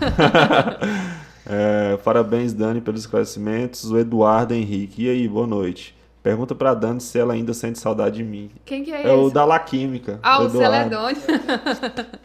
Em um esporte de alto nível, é essencial que a psique esteja sempre boa. Um psicólogo faz toda a diferença. Partindo desse conceito, uma empresa com um psicólogo é, para os colaboradores. Parte 1 da pergunta. Tende a ser uma empresa mais lucrativa? Pode ser que sim, Uhum. porque se uma empresa, é, se lá não tiver saúde mental, se os, os, os donos da empresa não tivessem essa preocupação, né, é, o, o, o, funcionário ele não vai render. E tendo esse cuidado, talvez, né, porque é importante, né, ter o psicólogo lá, porque tem um bem-estar da empresa, tem os momentos que, de relaxamento, enfim, é, é, ajuda no rendimento. Pode Cara, ser que eu não entendo por que, que não tem é, psicólogo em todas as escolas. É, Tinha que ter pelo menos uns dois, senão E- a psicóloga também fica doida. E é por lei, eu acho que tem, eh, se não me engano, que é obrigatório que cada, cada escola precisa ter um psicólogo. Por que, que esse povo não cumpre a lei, meu Deus? Ah, não, mas Moço, acho que tô te falando que ainda tem as pessoas que ainda têm esse receio. Porque, tipo, ia ser bom pra vocês, que ia ter mais um local pra vocês estarem atuando, ia ser bom pros professores e pros alunos, porque, Uhum. meu Deus, tem dia ali que os professores, eu vejo assim, que tá nas últimas. Uhum. E ou lá- sexta ou morre. E lá no, na escola, o psicólogo não tem um trabalho clínico, como Aham. o meu semanalmente. Lá é psicoterapia breve, né? Uhum. tem- e tem orientação com os pais e professores, mas é importante que tenha. Nossa, tinha que ter. Cleciane, mamãe ama. É, Nilian, boa noite. Ana Flávia mandou os parabéns. Ana Flávia Oliveira e da Silva, parabéns a vocês, ótimo programa. A Cleusa Espíndola, boa noite, muito agradável, parabéns. É, parabéns pelo profissionalismo, Dani, você é maravilhosa. A Jéssica Muniz. O Renato Menezes, um salve, Renato, Renato Menezes aí, ó, o cara lá do, do podcast lá de Gurupi. Tamo junto, cara. A Vânia Gomes Correia, quando eu sei que devo ir a um psicólogo? Quando você perceber que tem alguma diferença no comportamento, não tá tendo mais paciência. São muitos os. Eita, o-. Não, são muitos os, os sinais.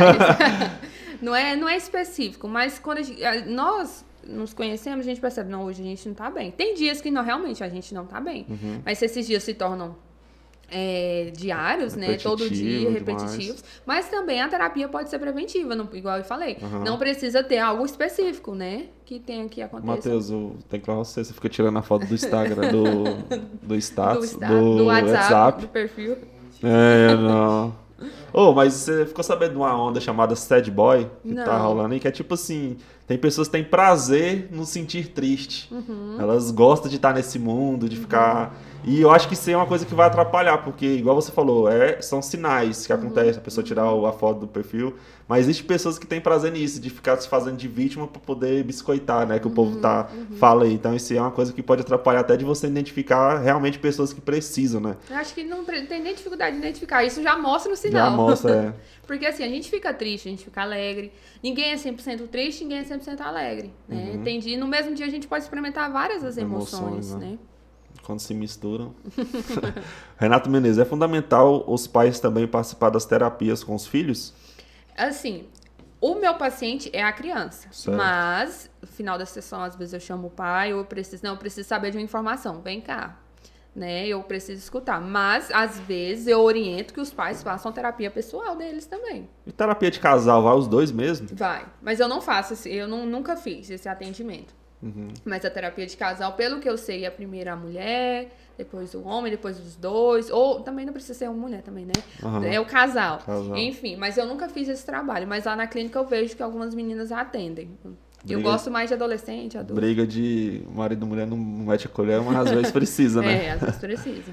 É, Brito Gon, é, é Game, salve. Salve aí, o ah, é, Brito. Tá, tá ligado aí nós, ó.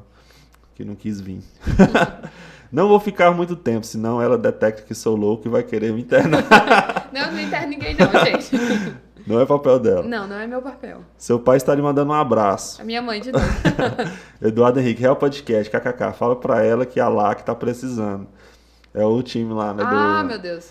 Ô, mas isso é muito importante. A gente vê que os times de futebol sempre tem. nesse- Cara, até os presos tem. É. E, os, e os- e os professores não tem. Ah. O Eduardo Henrique chama DM. Ó, já tá- o cara já tá querendo fazer parceria com você.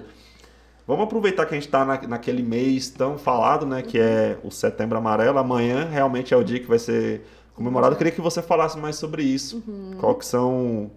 O que, que a gente deve observar realmente nesse período?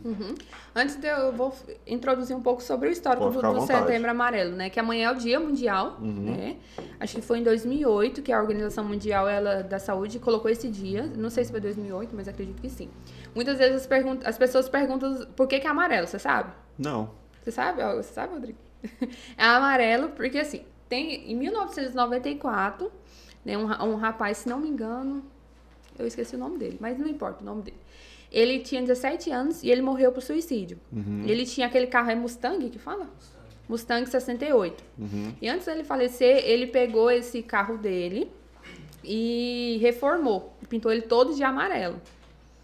E aí passou um tempo, né, ele morreu por suicídio. Os, os amigos e os familiares, eles não prestaram atenção ou não souberam, né, não sei, não- pelo que a gente lê, não observaram esses comportamentos, né, que ele tinha, esses, esses comportamentos dele, esses problemas psicológicos sérios que ele tinha. E aí, ele morreu por suicídio. Né, Ele era apaixonado nesse carro.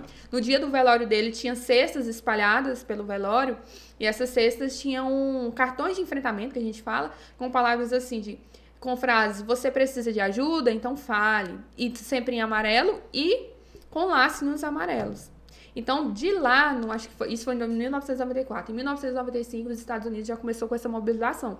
Porque esses cartões, eles chegaram a essas pessoas que realmente precisavam, porque repercutiu bastante, né? Ele utilizou o amarelo, né, do que o menino era apaixonado, e aí criou essa proporção, né? Também o amarelo, porque é o sinal de alerta lá do semáforo, né, também que também contribui. São várias as hipóteses, mas as eu- mas essa do, do rapaz 17 anos por causa do Mustang dele, aí repercutiu.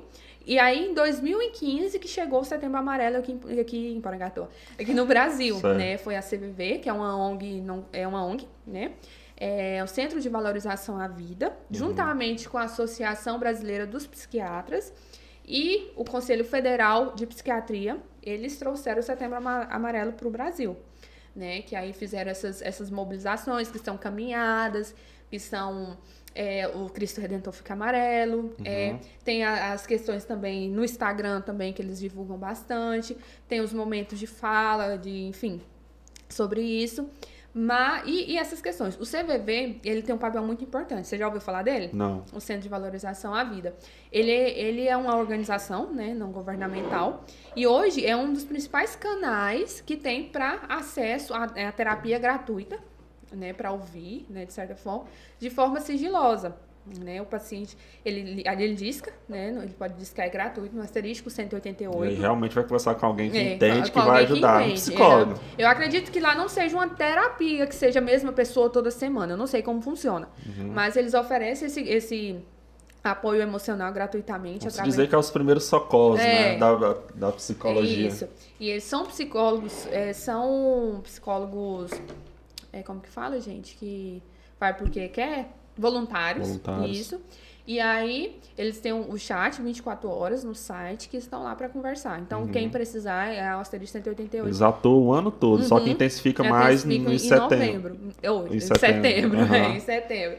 E aí, é, mas eles têm esse cuidado, né, com isso. E uma coisa que eu lembrei aqui, que as pessoas, eu vejo também as pessoas banalizando que, ah, é porque é setembro, não adianta nada, eu vi até no status, no story esses dias, alguém postando assim, não adianta nada maltratar todas as pessoas em, durante o ano e em setembro postar hashtag setembro amarelo. Uhum. Isso desbanaliza tanto, banaliza tanto a, a causa que nós estamos lutando, sabe? Uhum. Porque, assim, às vezes as pessoas elas não têm esse cuidado de não ser educado, isso aí é, isso é questão de moral, né? Sim. Mas falar assim, ah, setembro amarelo, ficar postando, é, é, falar é a melhor solução, enfim.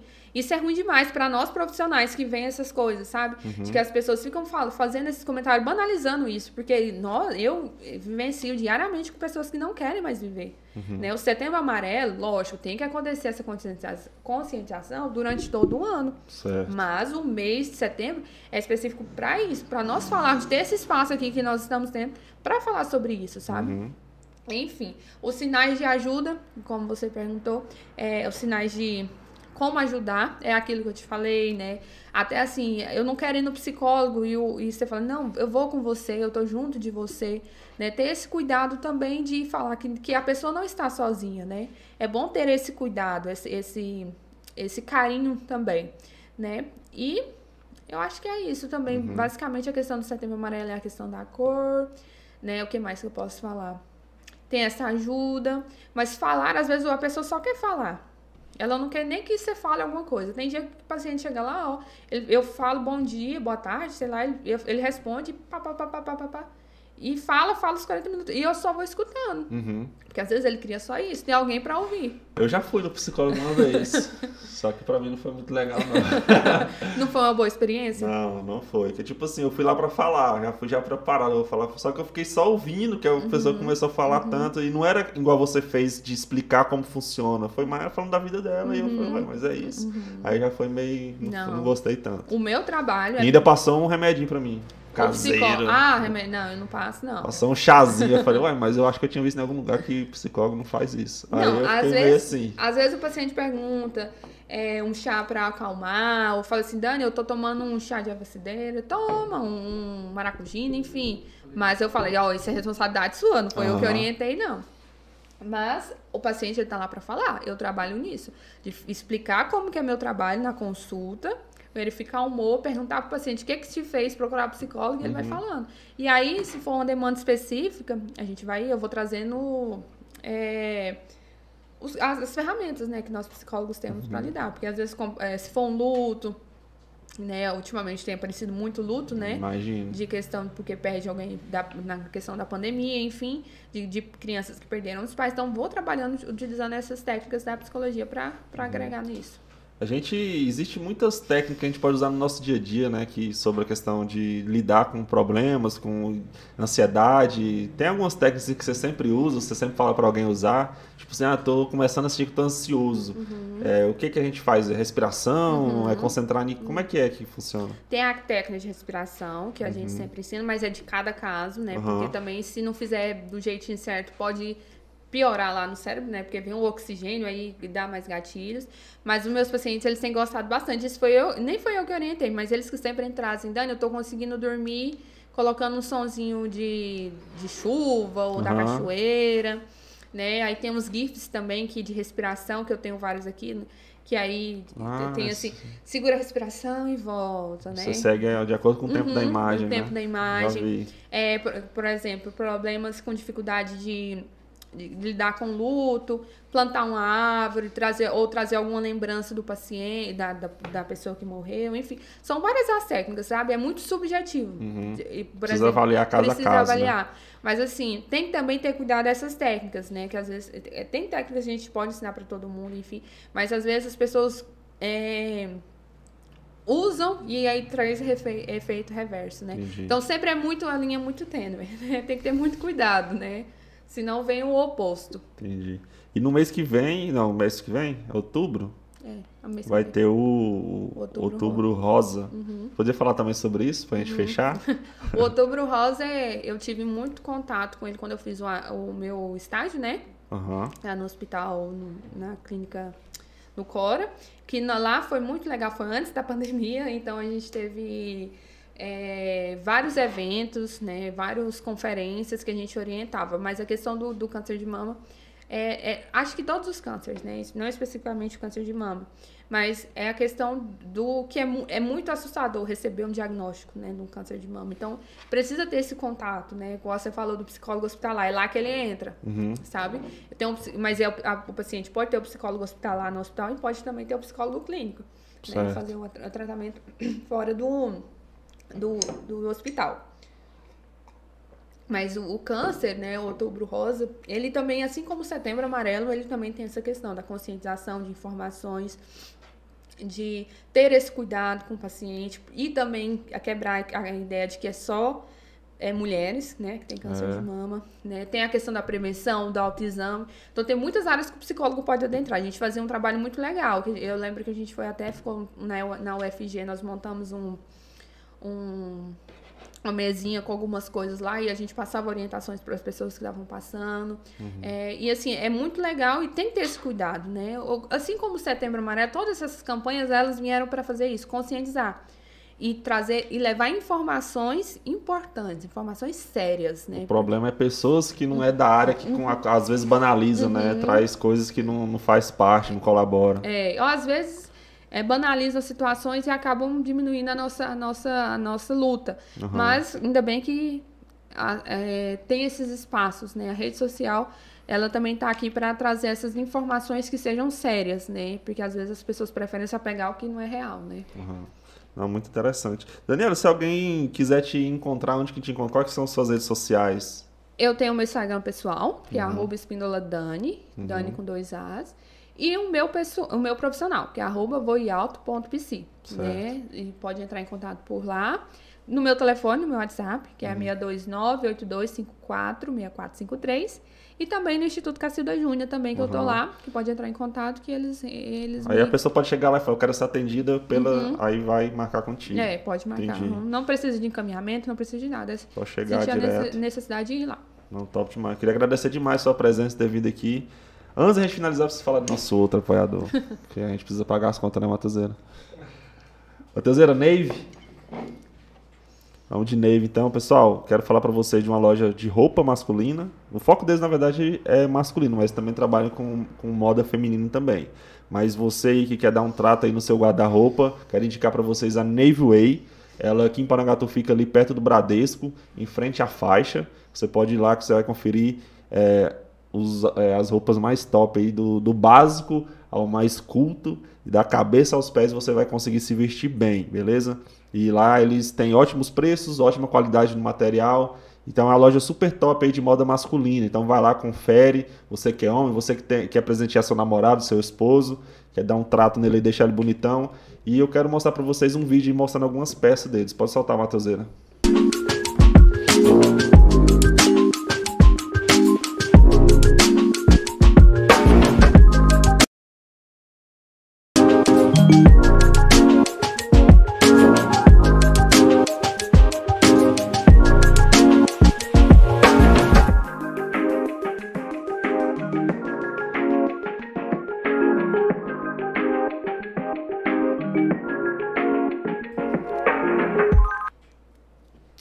Pessoal, então voltamos. Essa daí é a Navy Way, é, nosso apoiador aqui do Real Podcast. Daniela, eu queria te agradecer demais por ter topado vir no Real Podcast, por dar esses esclarecimentos, compartilhar um pouco daquilo que você aprendeu. Eu acho isso muito importante. Essa é a nossa ideia, divulgar realmente os fatos, é, deixar claro né, a vida de pessoas que contribuem para a nossa sociedade. Você faz um trabalho muito massa. Eu já tinha assistido você no Portal Chelismar, em algumas entrevistas que você foi, já conhecia.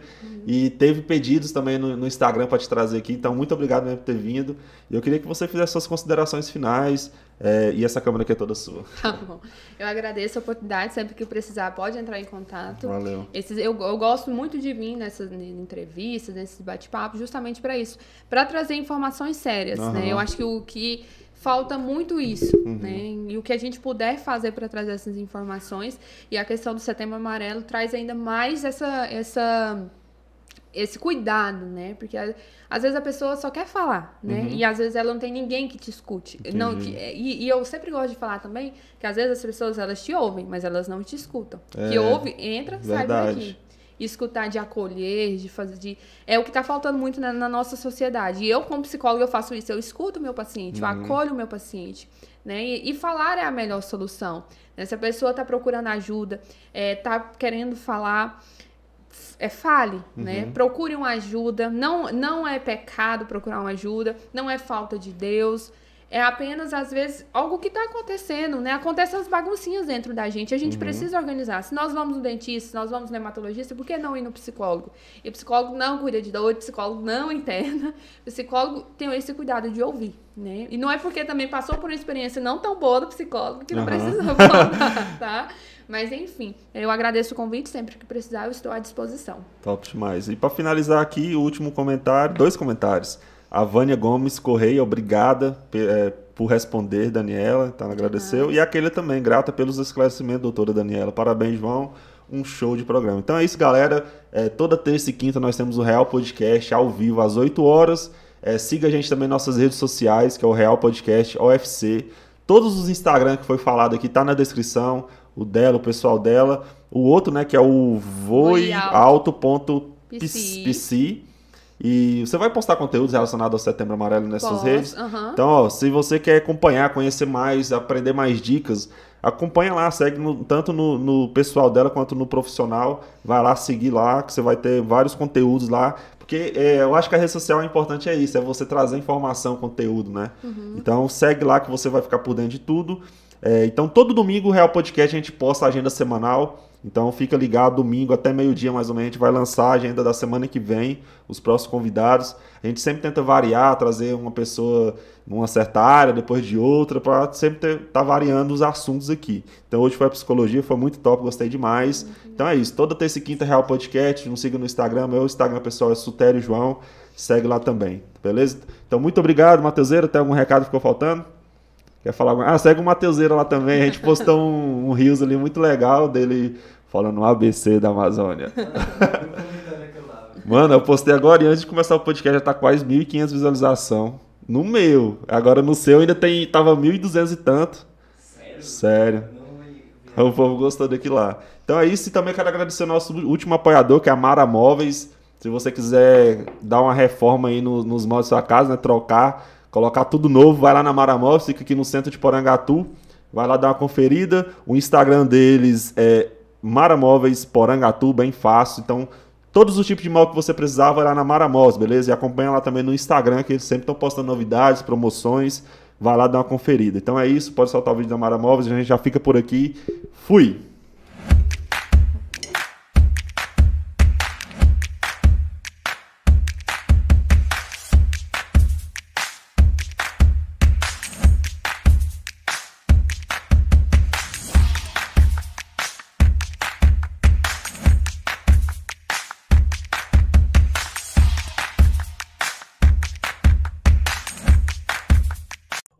Vamos falar sobre segurança. Quantas vezes você já teve receio de comprar na internet por medo de fraude? A Angatu Máquinas tem a solução para você. Nós temos descontos diários, promoções e, claro, um site completamente seguro para você realizar suas compras. Vamos conhecer agora. O site da Angatu Máquinas oferece os mais modernos sistemas de segurança, desde o primeiro acesso até a finalização de sua compra. Temos certificado SSL para garantir a sua segurança e dos seus dados ao navegar em nosso site. E também temos um sistema antifraude de ponta a ponta que garante também a segurança durante a sua compra. Então corra para Angatu Máquinas e garante agora sua máquina e ferramenta de trabalho com maior segurança. Pensou em máquinas? Pensou em Angatu Máquinas.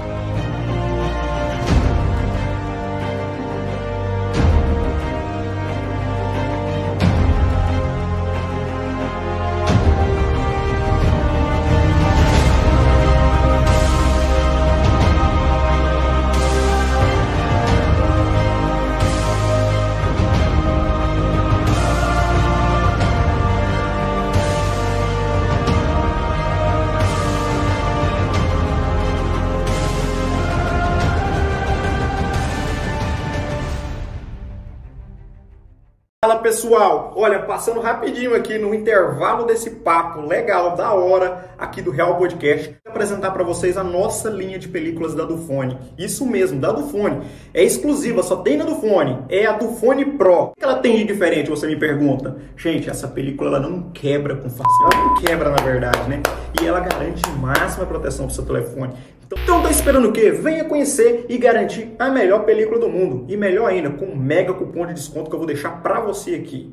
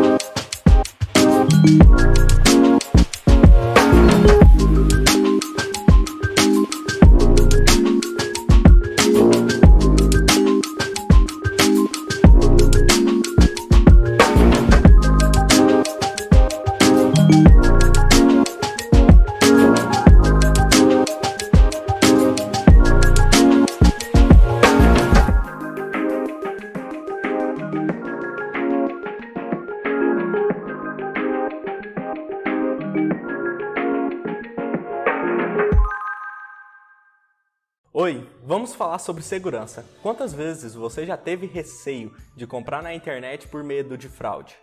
A Angatu Máquinas tem a solução para você. Nós temos descontos diários, promoções e, claro,